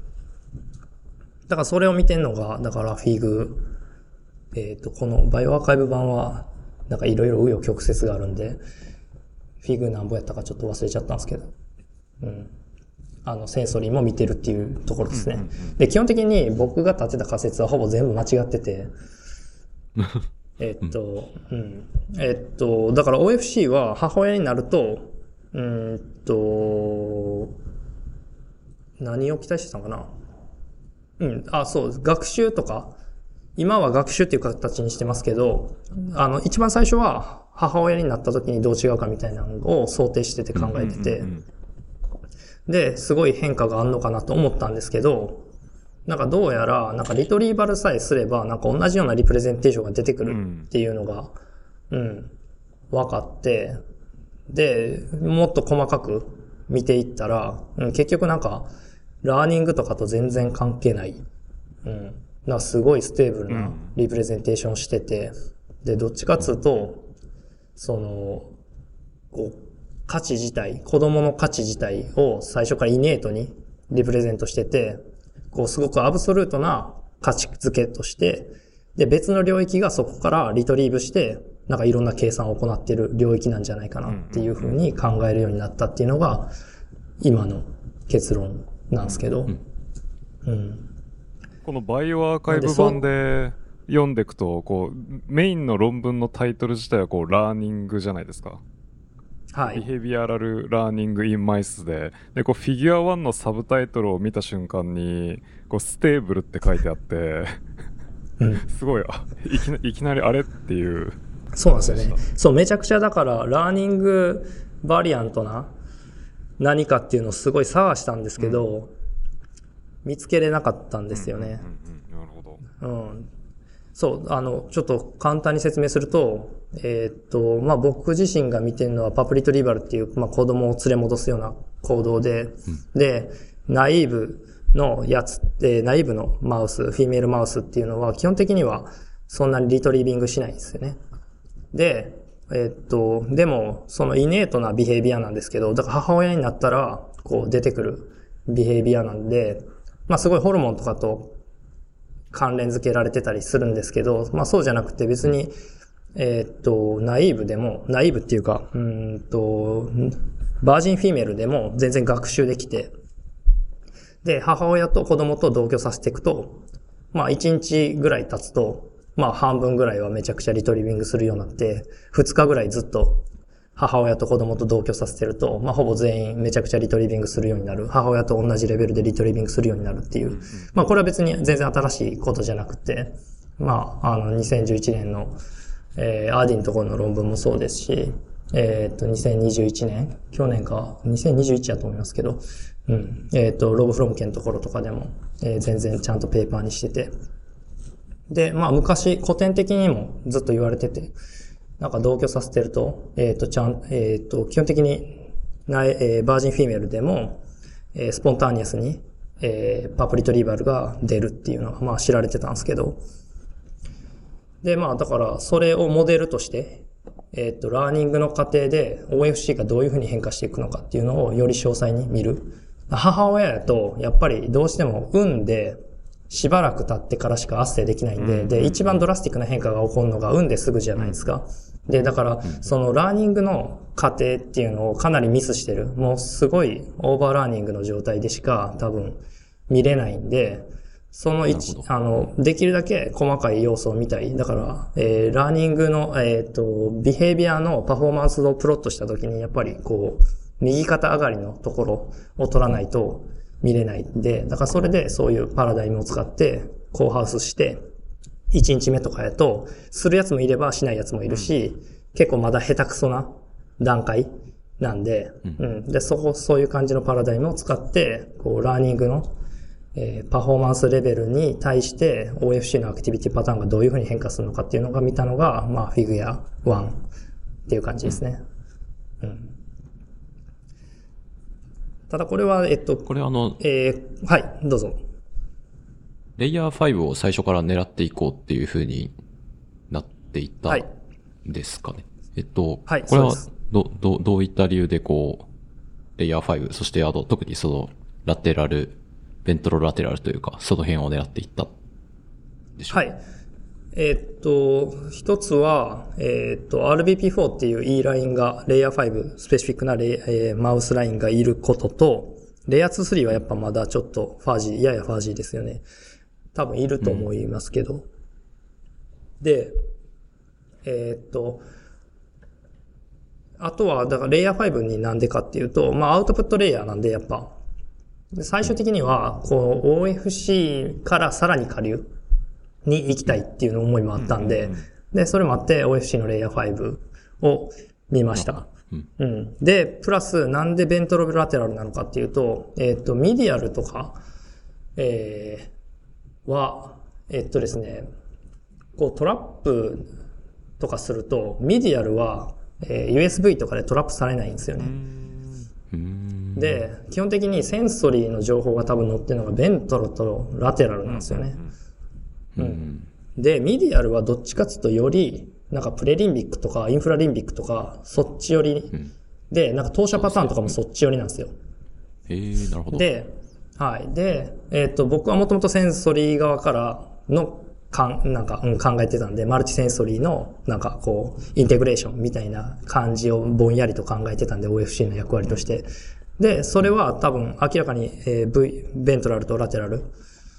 かなと思って、えー ventrolateral の方行きました。なるほど。で、プラスもう一つちょっと細かいところで言うと、えっと、2019年のあの、 Vijay、えー Namboodiri et al. の Nature Neuroscience、Garret Stuber の、はいはいえー paper が、えっと、多分、 medial prefron、えーっと、すいません。えー medial の OFC、あ彼は OFC としか書いてないですけど、OFC で二光子で、いわゆるクラシカルなコンディショニング CS プラスと CS マイナスで、えーっと、 reward cue に対して、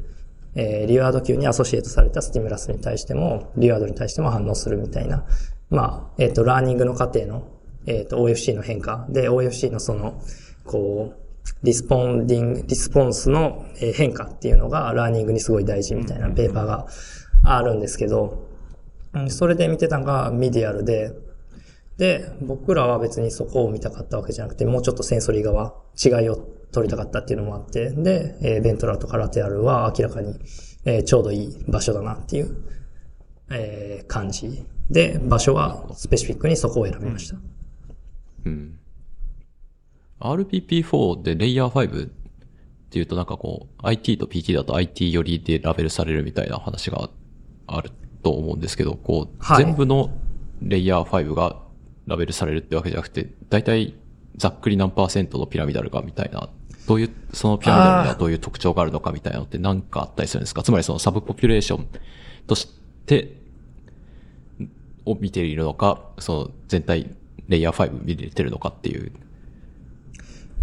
どうなんですかね。えっと、多分、アレンのやつとかで、えーボジュールカの paper とかで IT と PT の割合とか若干出てたと思うんですけど、すくえっとね、けどそれは、 medial prefrontal しか見てなかったと思うんですよね。多分うん。OFC はあんまうんちゃんと細かく見てる paper を見つけれなくって、 subpopulation がどうなってるのかって OFC に関してどうなってるかっていうのはちょっとすいません。えっと、答えれないうん、わかんないっていうのが答えです。で、 medial の prefrontal とかだと IT と PT 全部ちゃんと含まれてたと思うんで、結構まあユビキタスに全てのポピュレーションがカバーされてんのかなっていう印象ではあったんですけど、ちょっと、えー、OFC に関してちゃんとは見てないですね。で、OFC の、えーレイヤー5とかめちゃくちゃ広いんで、うん、結構なんかありそうですけどね、いろんな違いっていうのが。でも少なくとも僕の場合はその投射先パターン、えー例えば、こうえー IT、PT で区別できてないんで、えっ、と、まあ、 pan、layer 5、excitatory cell っていう感じになると思います。なるほど。うん。はい。そう、今この paper は、そうですね。ネイチャーのデスクに塩漬けされて70日が経ちましたね。おー、そうなんだ。なるほど。いそうです。や、なんか preprint 版が Nature format で、でもなんか Cell に、 Cell に行った？ん でしたっそうけそうです。最初 Cell に、てかもともと僕自身は、やっぱり full papeうんうんうん。 r、長い paper で書きたいって言って、もともと僕自身は、こう、 Neuron に出したいなって。思ってて、で、そのフォーマットで書いてて、で、まあ、とりあえず Cell 行ってみるかって言って、で、えー Cell に投げて、で、えっ、と、リバ、えっ、と、すいません、レビューに回ったんですよね。で、その間に、あの、けど、エディターから、最初エディターキックで、なんかレブタルで、えーっと、レビューに回ったんですね。だから多分無理やから、あの、別のやつに、あの、ネイチャー、ネイチャーにも、えーっと、ネイチャーに、えープレサブ？プレサブミッションインクワイアリー出してて、その時なんか結構、あの、感触良かったんですよね。なんか興味あるみたいな、な内容的に。うん。あの、 review に回すか保証できないけど、まあ結構興味あるから、 full submit してくれみたいな。感じで、あ、ほんじゃネイチャー考えてなかったけど、ネイチャー版作ろうかって言って、うんうんで、まあ宮道さんと、あネイチャー版できて、で、まあ、そう、その宮道さんがブワーって、ほとんど、ほとんど直してくれたんですけど、うん。で、すごいいい感じになって、うん。なんで、えーっと、セル版とネイチャー版、うん、せっかくネイチャー版作ったから、えーバイオアーカイブは、えーっと、ネイチャー版出しとこうかって言って。で、なんかちょうどレビュー、セルのレビュー。まあ、運よくセル行ったら、もうそれハッピーやし、けどまあ、その時にせっかく時間かけてネイチャー版も作ったから、うん、こっちが日の目を見ないと、それはそれであれやから、うん、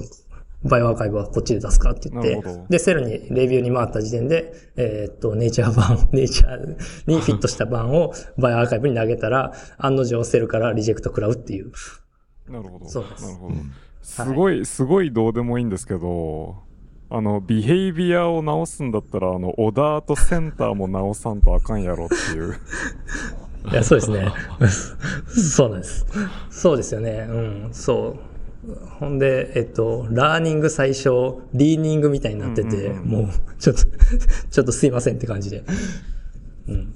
いろいろミスがあったんですけど、そう、ビヘイビア、そう、ビヘイビアは僕、あの、僕全然あれやったんですけど、まあ、宮道さんがなんか、あの、アブスト、最初プレサブの、えーっと、投げないといけないときに、多分ネイチャー版やからっていうので、ビヘイビアに全部、あの、変えててああそうか、なるほど、そういう風にするもんなんやなと思いながら、うん。はい。ぼ僕はもう全然気にしてなかったんですけど、うん。なんかそうした方がいいのかな。ど、どうなんですかね？そうした方がいいんですかね？一応、あの、 British English で書かないといけないとき、あの、僕ワ、ワードの設定を変えてました。あ、そうなんですね。セン、セントレにするんですねあ。の、こ構成で勝手に、あの、 suggest してくれるように。どうなんですかね？な、そう、なんかイギリスの grant とかやと、そう、なんか、 British English 使わないと怒られるみたいな話を、なんか、ちらっと聞いなてる、え、そうなんだみたいな、うん、は思いましたけど。まあでも結局的にはこの辺はもうなんか通ってからやらせてくれよっていう。うん、いや、関係ないですよね。だって、ネイチャーのオフィスとかね、なんか多分、ボストンとかにもありますよね。うん。で、別に、ね、 reviewer は別に国際的やし、まあ関係ないですよね、いやここら辺は。うん。で、 Nature は British English なのに、 Nature Neuro とかは普通にあの、 American English なんで、なんだそれっていう。うん。そう、なんで、うん、そう。で、今は、えーっと、けど、 reviewer が全員、多分返信して、アンダーコンシダレーションになってるんで、もうそろそろ帰ってくるんじゃないかなっていう感じなんですけど。うんなるほど。そう、けど一つ、えっと、クリティックスとしては、えーっと、なんかまあ、発表とかしてた時にもらったコメントとかであるんですけど、結局、この、ラーニングの本当に初期に聞いてて、けどそれは見逃してるんじゃないかっていうのがあって、まあそれは本当その通りだなっていうふうには思ってるんですけど、まあ例えば、結局、その、コーハウスして1日目とかで、パフォーマンスレベル、まあ、リトリービングし始めてる奴らっていうのは、まあもうリハ、えっ、と、リトリービングし、してて、うんうんもうすでにその時点でかなりrobust な behavior なんで、もう overlearning の状態に入っちゃってて、で、もっともっと前の、ほんと一番初めに、なんか、ほんと spontaneous に最初に始める数回の retrieving とかの時ぐらいには、えーに必要なんであって、なんかもうすでに、もうすごいスピードで learning が進んじゃうから、うんうんあの、うん、そのすごい初期の大事な部分っていうのを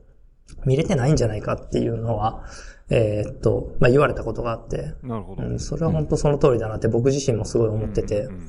うん。まあでも難しいですよね。この NV コンディションで全然リトリーバルしてくれなかったらリトリーバルレスポンスは取れないわけで。で、なんか1、そうなんですよね2回とかしかやらなかったらこう、なんかアベレージのトレースとかもまあまともに書けないわけじゃないですか。はい、その通りです。ねそう、そこが難しいんですよね。だからもう本当アニマルのレギュレーションを無視していいんやったら、だから本当最初の5トライアルとかをもう本当2、2 30匹から取りまくってとか、そう、そういうのが必要なのかもしれないですけど、まあけど結構、結構それって、うん、重要なポイントだなと僕自身も思うんですよね。うんうん確かに。本当に最初、何が起きてるのか。うん。特にやっぱすごい、まあ、だからすごい難しい、えータスクとか、勉強させるんだったらそういう部分がちょっと見えてきてるんだとは思うんですけど、まあけど逆にそれはすごくアブストラクトすぎて難しいから、もっとイネートの分かりやすいやつっていうのがどういうふうに、えーっと、いわゆる普通の今語られてる学習の枠組みにどういうふうに、えーっと、どういうふうにこう組み込まれてるのかっていうのを見たいっていうのが一つの興味ではあったんですけど、まあだからそれを見ようと思うと、やっぱもうちょっと細かく細かく見ていく必要があるのかもしれないなっていうのは、えーやっててちょっと思ったことですね。このパップオーダー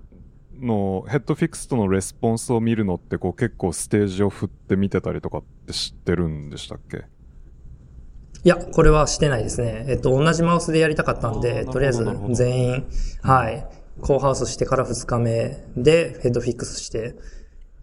っていう風にしてます。なんかその前にやっちゃうと、ちょっと嫌だなっていうか、コンディション揃えれないんで、うん、ちょっと嫌だなと思って、で、CV2 に、はい、してます。なんかビヘビアでその最初のラーニングのこう、キンクを取るのは結構難しい気がするので、まあなんかこういう head-fix とのまあ USV だったり、 pup odor だったりを、こう chronic に、その behavior に、がこう learning していくのとこう、ステージを合わせて、なんかレスポンスに変化があるとかはうん取れるかもしれないですけど、うん。まあ一つあとは難しいのは、ちょっと Inscopix の resolution がしょぼすぎるっていうところもありますよね。なんか、ううんん。多分、萩原さんとかよくご存知だと思うんですけど、なかなか cell tracking と、Day1 と Day2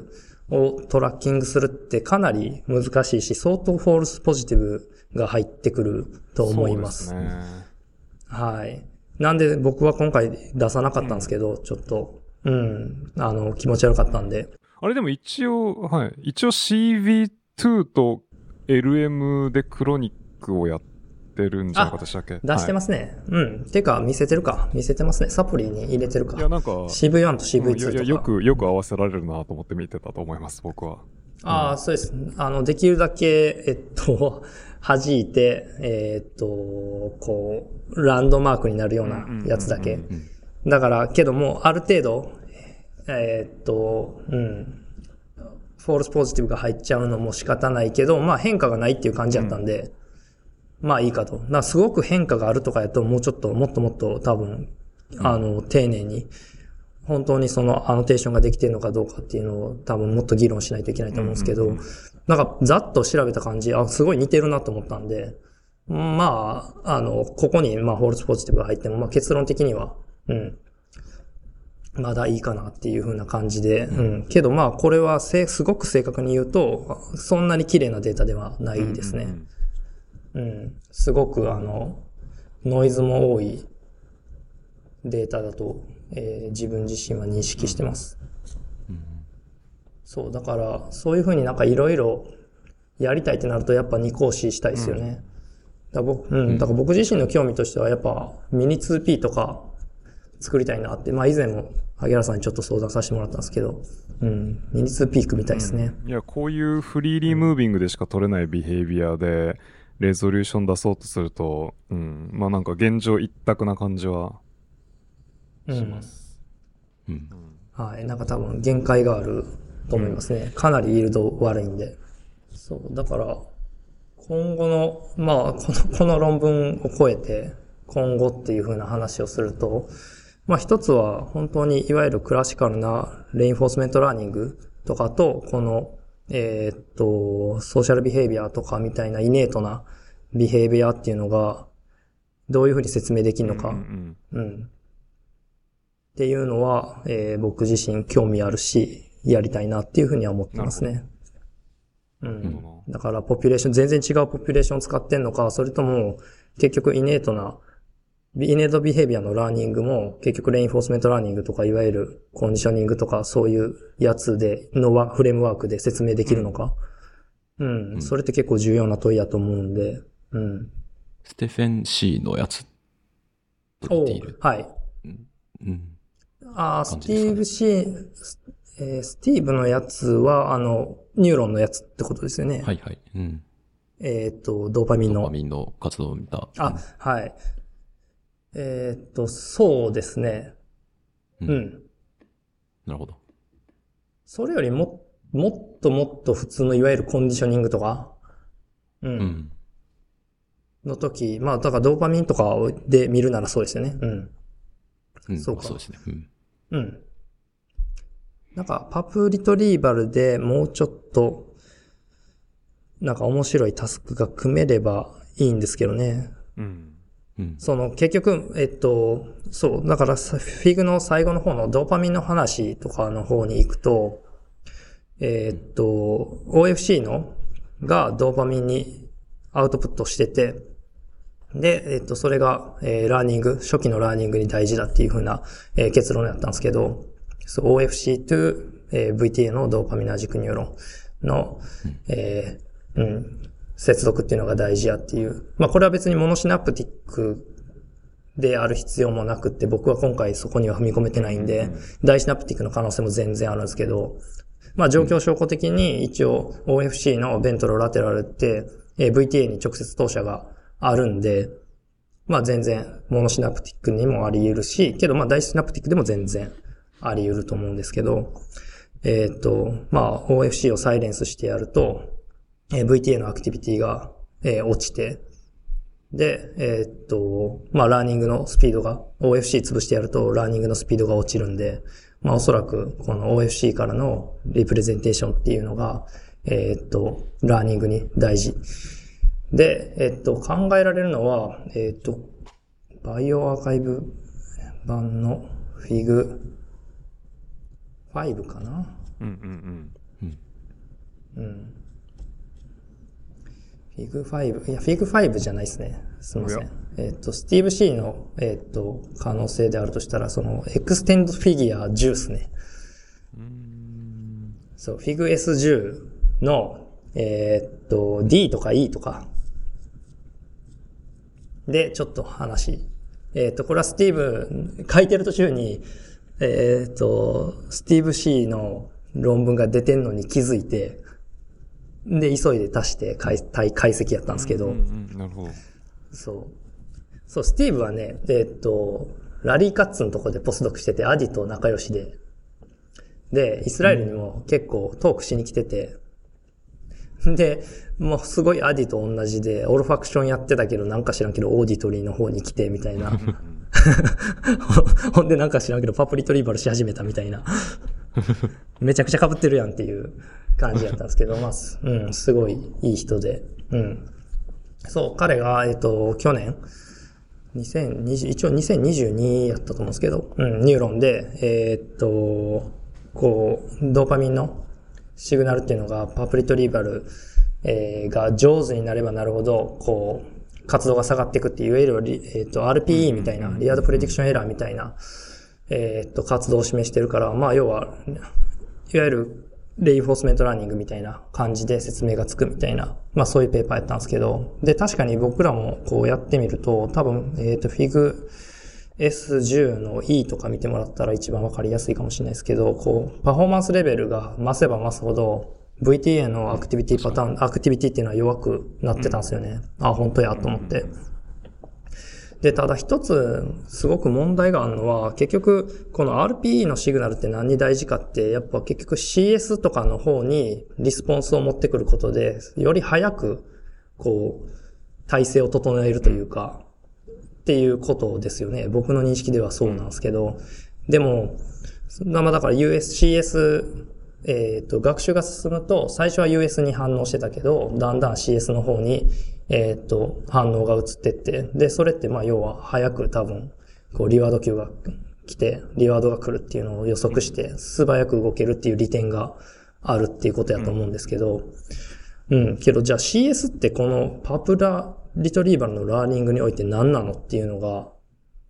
完全に欠けてるというか。うんうんうん、僕のさっきのその、パップオーダーとか USB とかをヘッドフィクストでこう、圧生するっていうのは多分それに近くて、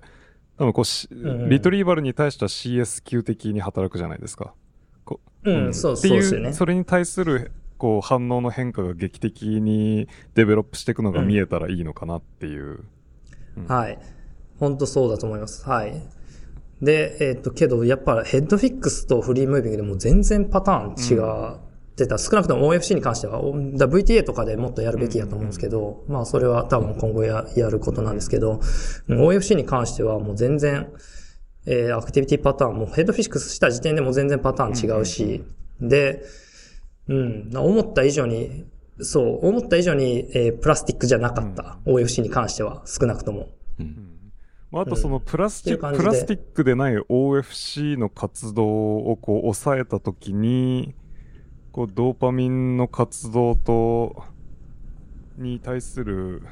まあ、影響が違って見えるわけじゃないですか。ちょっとちょっと何が起こってるかこう、はい、パッとは想像しづらいという。はい。わかんないですね。だから僕らの予想としてはそのリワードプレディクションエラー自体ではなくて別にリワード級、いや、リワードっていうか、リワードシグナルか、ティーチングシグナルとかに直に聞いててもいいし、な、なん、何らしかには聞いてるけど、何に聞いててもいいみたいな状態ですね、今は。うん、だからどれに聞、本当に RPE やったら、えー、RPE ではないんですよね。なんで OFC をinhibit しても、デルタは変わんないんで。うん。なんで、まあちょっとここの説明はちょっと難しいです。あの、わ、わかんないです。けど何らしかには効いてる。うん。多分、多分、だから最初の状態とかやと、えー、っと、 pup が、 pup じ、 pup 多分、僕の予想では pup retrieval をするっていう行為自体が rewarding なんですよね。っていうのはなんでかっていうと、えー、ドーパミン signal の上がり方のピークを見ると、絶対そこに onset が来るんですよ。うん、 retrieving の咥えて、 dragging し始めるっていうのがピークに来るで、なんで多分おそらく retrieving するっていうこと、行為自体が結構 rewarding なんだと思うんですけど、まあけど実際そうですよね。こう、子供、赤ちゃんとかあやしてたりすると、こう、抱きしめたりとかっていう、そのタイミングで多分 reward ってくると思うんで、だからその、うん、養育行動をするっていうこと自体が多分 reward。僕は最初、なんか、えっ、と、ネストに置いたとき、まあ要はセキュアな状態になって、ミッションがコンプリートした時とかに、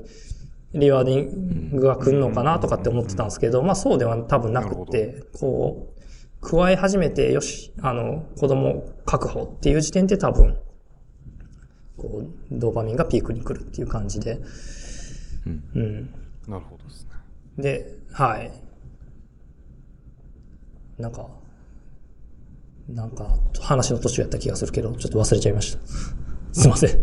その、ここれからの方向性というか、その、パップリトリーバルを使ってどういうことをやっていくかみたいな。ああ、そうですね。はい。そう。ほんで、こう、リトリビングのオンセットの時に多分ピークが来て、なんで CS っていうのは、僕の予想じゃなくスニッフィングとか、うん。うん、結局やっぱり、そのパプの認知っていうところが多分 CS のポイントやと思うんで、けど、それを測るには、C、その、スニッフィングからオンセットまでの時間が短すぎて、結局見えないんですよね。そのキャルシウムうん。イベントレベルのテンポラリゾリューションでは。だからそこをなんとか、だから、萩原さんの言ってるようにヘッドフィックスして、こう、うまくパラザイムを組んで、時間をしっかり取るっていうのも一つだし、えーっと、まあ、あとは temporal resolution を上げて、しっかり、えー、見るっていうの、うん、なんかいい方法があればいいんですけどね。なんかそこら辺をちょっと探っていかないといけないなっていう。そのいわゆる本当に、こう、 reinforcement learning みたいな感じで、こう、フレームワークの中に、と比べていくっていうんやったら、そういうのは必要かなというふうには思います。うん。あとは個人的にすごい、なんか面白くなりそうだけど謎だなっていうのがこの SMT で、うん。こうなんかうんレイビスで探索した結果すごいこうバッキリこうプレとして出てきて、で、しかも結構あんまり調べられてない領域じゃないですか。でもなんか、初めてでも。少なくともこのプレプリント上ではあのマニピュレーションしても何も出てないっていう。そう、ビヘイビアには全く出なかったんですよね。うん。これスパースじゃない、その、ラベリングをしても出ないんですか、つまり。あ、これあの、実験のビヘイビア見てるときはレレッドログレードで飛ばしてっていう形で、かなり、それこそえっと SA できた学みたいな感じでやってますけど。はい。やってます。えっと、実はこれ出してないんですけど、TNT1 クレイを使って、で、えっと、まあ、このマッシブなポピュレーションに対して TA キャスプで殺してやって、っていうアブレーション実験はやったんですけど、えー変化なかったですね。だから OFC をアブレーションしても、アブレーションしたら、えっと、ラーニングが遅くなる。うん、やや、ややですけど、まあ、そういうフェノタイプは見えてたんですけど、で、SMT でも、まあ、同じようなフェノタイプが見れたらいいなっていう風な期待もあってやったんですけど、それは全然なくって、うん、なんで、どっちかっていうと、まあ、単なる上流的な感じなのか、うん。いや、まあ、すごい謎なんですよね。うん。うん。かなり活動の変化は見れてますけど、そうですね。はい。なんかどっちかというと tune していく。うん。あの、よりシャープになっていくっていう、全体の population としては。うん。明らかに OFC とはちょっと違う、プラスティックな部分っていうのは見えてたんですけど。うん。はい。だから、えっと、最初、 learning の前半では結構大きい population が反応するけど、 learning が完了すると、えーその population の数っていうのは shrink していくっていう、まあ、チュー、 tunedなポピュレーションっていう感じなんか見えたんですけど、そう。そうなんですよね。ここは結構けど面白かったポイントやと思うんですけど、その AMD とかってよく知られてるんですけど、うん。そう、OFC は AMD とか、えー、いわゆるハイヤーサラマスからインプットを受けてて、で、そっちのサラマス側ってあんまり機能解析とかされてなかったんで、うん。で、かつしかもなんか SMT がなんかセントリックな感じだったんで、MD は結構ね、もちろんそれは、えーイアン・シュミットとか、中島さんとかの論文とか、原さんのね、 paper がいっぱいありますから、あれですけど、この SMT はチャンスやなと思ったんですけど、えーちょ、ちょっと、ちょ、ちょっとあれですね、消化不良にリーダーとしては終わっちゃってますよね。そうですね。あと、フィギュア、エクステンデッドデータフィギュアテンド D を見ると、はい。出出力も、OFC と出力の方も SMT で言ってたりして、それこそ、あ、そうです。その、うん、イアン・シュビットの、さんの、えっと、話とかにも関連してくるというか、ループとか作ってんのかなっていうふうに思いながら見てたんですけど。はいうん。なるほど。多分プライマリーなポイントとしては多分そうやと思います。OFC と SMT ってむちゃくちゃレスプロカルに繋がってて、それこそあの、あの、稲垣さんのペーパーとかもそうですけど、うん。うん。あの、そうですよね。いわゆるループでワーキングメモリ的な感じでぐるぐるぐるぐる回して、で、えっと、情報をリテインしているっていう感じなのかな。で、えっと、SMT を潰しても、どっちかというと OFC が最初、あの、ハブっていうか、いろんなえーインプットを受けて最終的にアウトプットしてるんで、別に SMT がなくてもまあなんとかなるっていう感じなのか。うんうん。うん。ちょっとここはね、あの、面白そう、そう、本当萩原さんの言う通り面白そうな感じなんですけど、ちょっと結論が出なかった。うん。といえばそんな感じです。まあでも他にやってる人少なくとも僕は全く知らないので、なんか、なんかこの領域す、これすごいやってるぞっていうのなんか出し、出し、出したくなりそうですよね。うん、そうですね。はい。そう、全然やられてなくて、まあせいぜいなんか pain 系、いわゆる、えー parabrachial とかから上がってくる、こう、 pain とかの、えーリレー？の箇所とかっていうふうには言われてたり、うん。そういうのはあったりするんですけど、あとは、あれですね、あの、 reversal learning で、えーっと、ここを潰してやると、えー逆転学習がちょっとできにくくなるみたいな話はあるんですけど、もうこれはいわゆるクラシカルな、えーっと、うん、ラットとか使った逆転学習ですね。なんかそのペーパーとか2015年のなんかフランスのウォルフとかいう多分チームがやってるペーパーなんですけど、まあそれとかやと、えーっと MD 潰してみたり、SMT 潰してみたり、で、なんかいろいろ。まあクラシカルなあのエレクトリカルなリジョンとかやってるペーパーなんですけど、うん。けど、あんまり他は全然論文少なくとも僕は知らないんで、うん。本当何やってるんですかね。なんか全然けどフェノタイプは見れなかったっすね。あの、いわゆる、えー、うん、アブレーションとかやとちょっと全然普通でした。うん。なるほど。なんか OFC セントリックに見て、見たときに、まあ、もっと、だから逆転学習とかでもっと細かく細かく見てったりすると見えたりするんかもしれないですけど、ちょっとこの僕自身の興味があったパプリトリーバルっていう文脈においては、うん、あんまりそこまで踏み込めなかったっていうのがうん。実情です。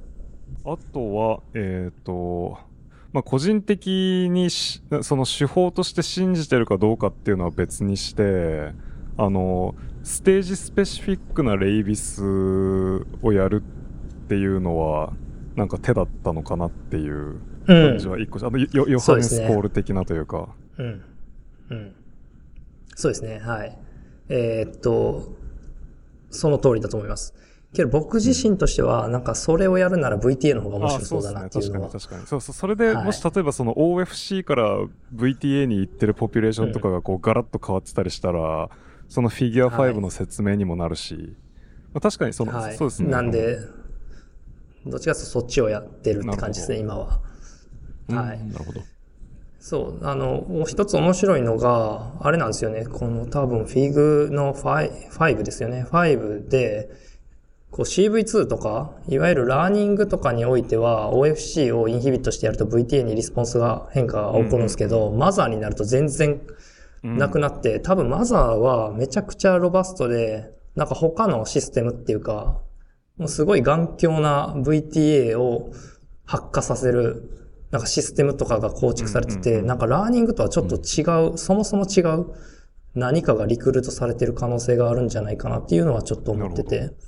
うん。うん。まあだからそれこそ本当ホルモンとか全然違いますし、うんうん。だからそういういわゆるももっと強力な何か、だから学習においてはなんか OFC が使われてるけど、いわゆる普通の出産とかを返すと別にそういうのはなくても、うん、全然。別のでコンペンセートされるとかっていう可能性も全然あるんで、まあここはちょっと面白いポイント、なるほど。うん、トリビアルですけど、はい、思います。いやー、でもまあ、これ、あんま聞いても仕方ないかもしれないですけど、いや、も、もしその SMT で いや、えっとですね。ぜひ聞いてください。GTACR2 とかで抑えたときに、SMT でそのリプレゼンテーションがどう、どう変わってくるのかなっていうのが、ちょっと、あ、GTACR だとちょっと見づらいか。電気整理とかじゃないと見えないかもしれないですけど。OFC をってことですか？OFC を抑えたときに。うん。ああ、なるほど。SMT。うんまあ、それこそなんかル,、ねえーとループとかどうなのかなって思って。うん。そう、それは絶対やるべきで、多分それは電気整理でやらないといけない。僕自身としては、だからもしやれるとしたら Neuropixel とか、がっつり OFC と SMT に挿して、で、同時記録。うん。で、かつどっちかを操作。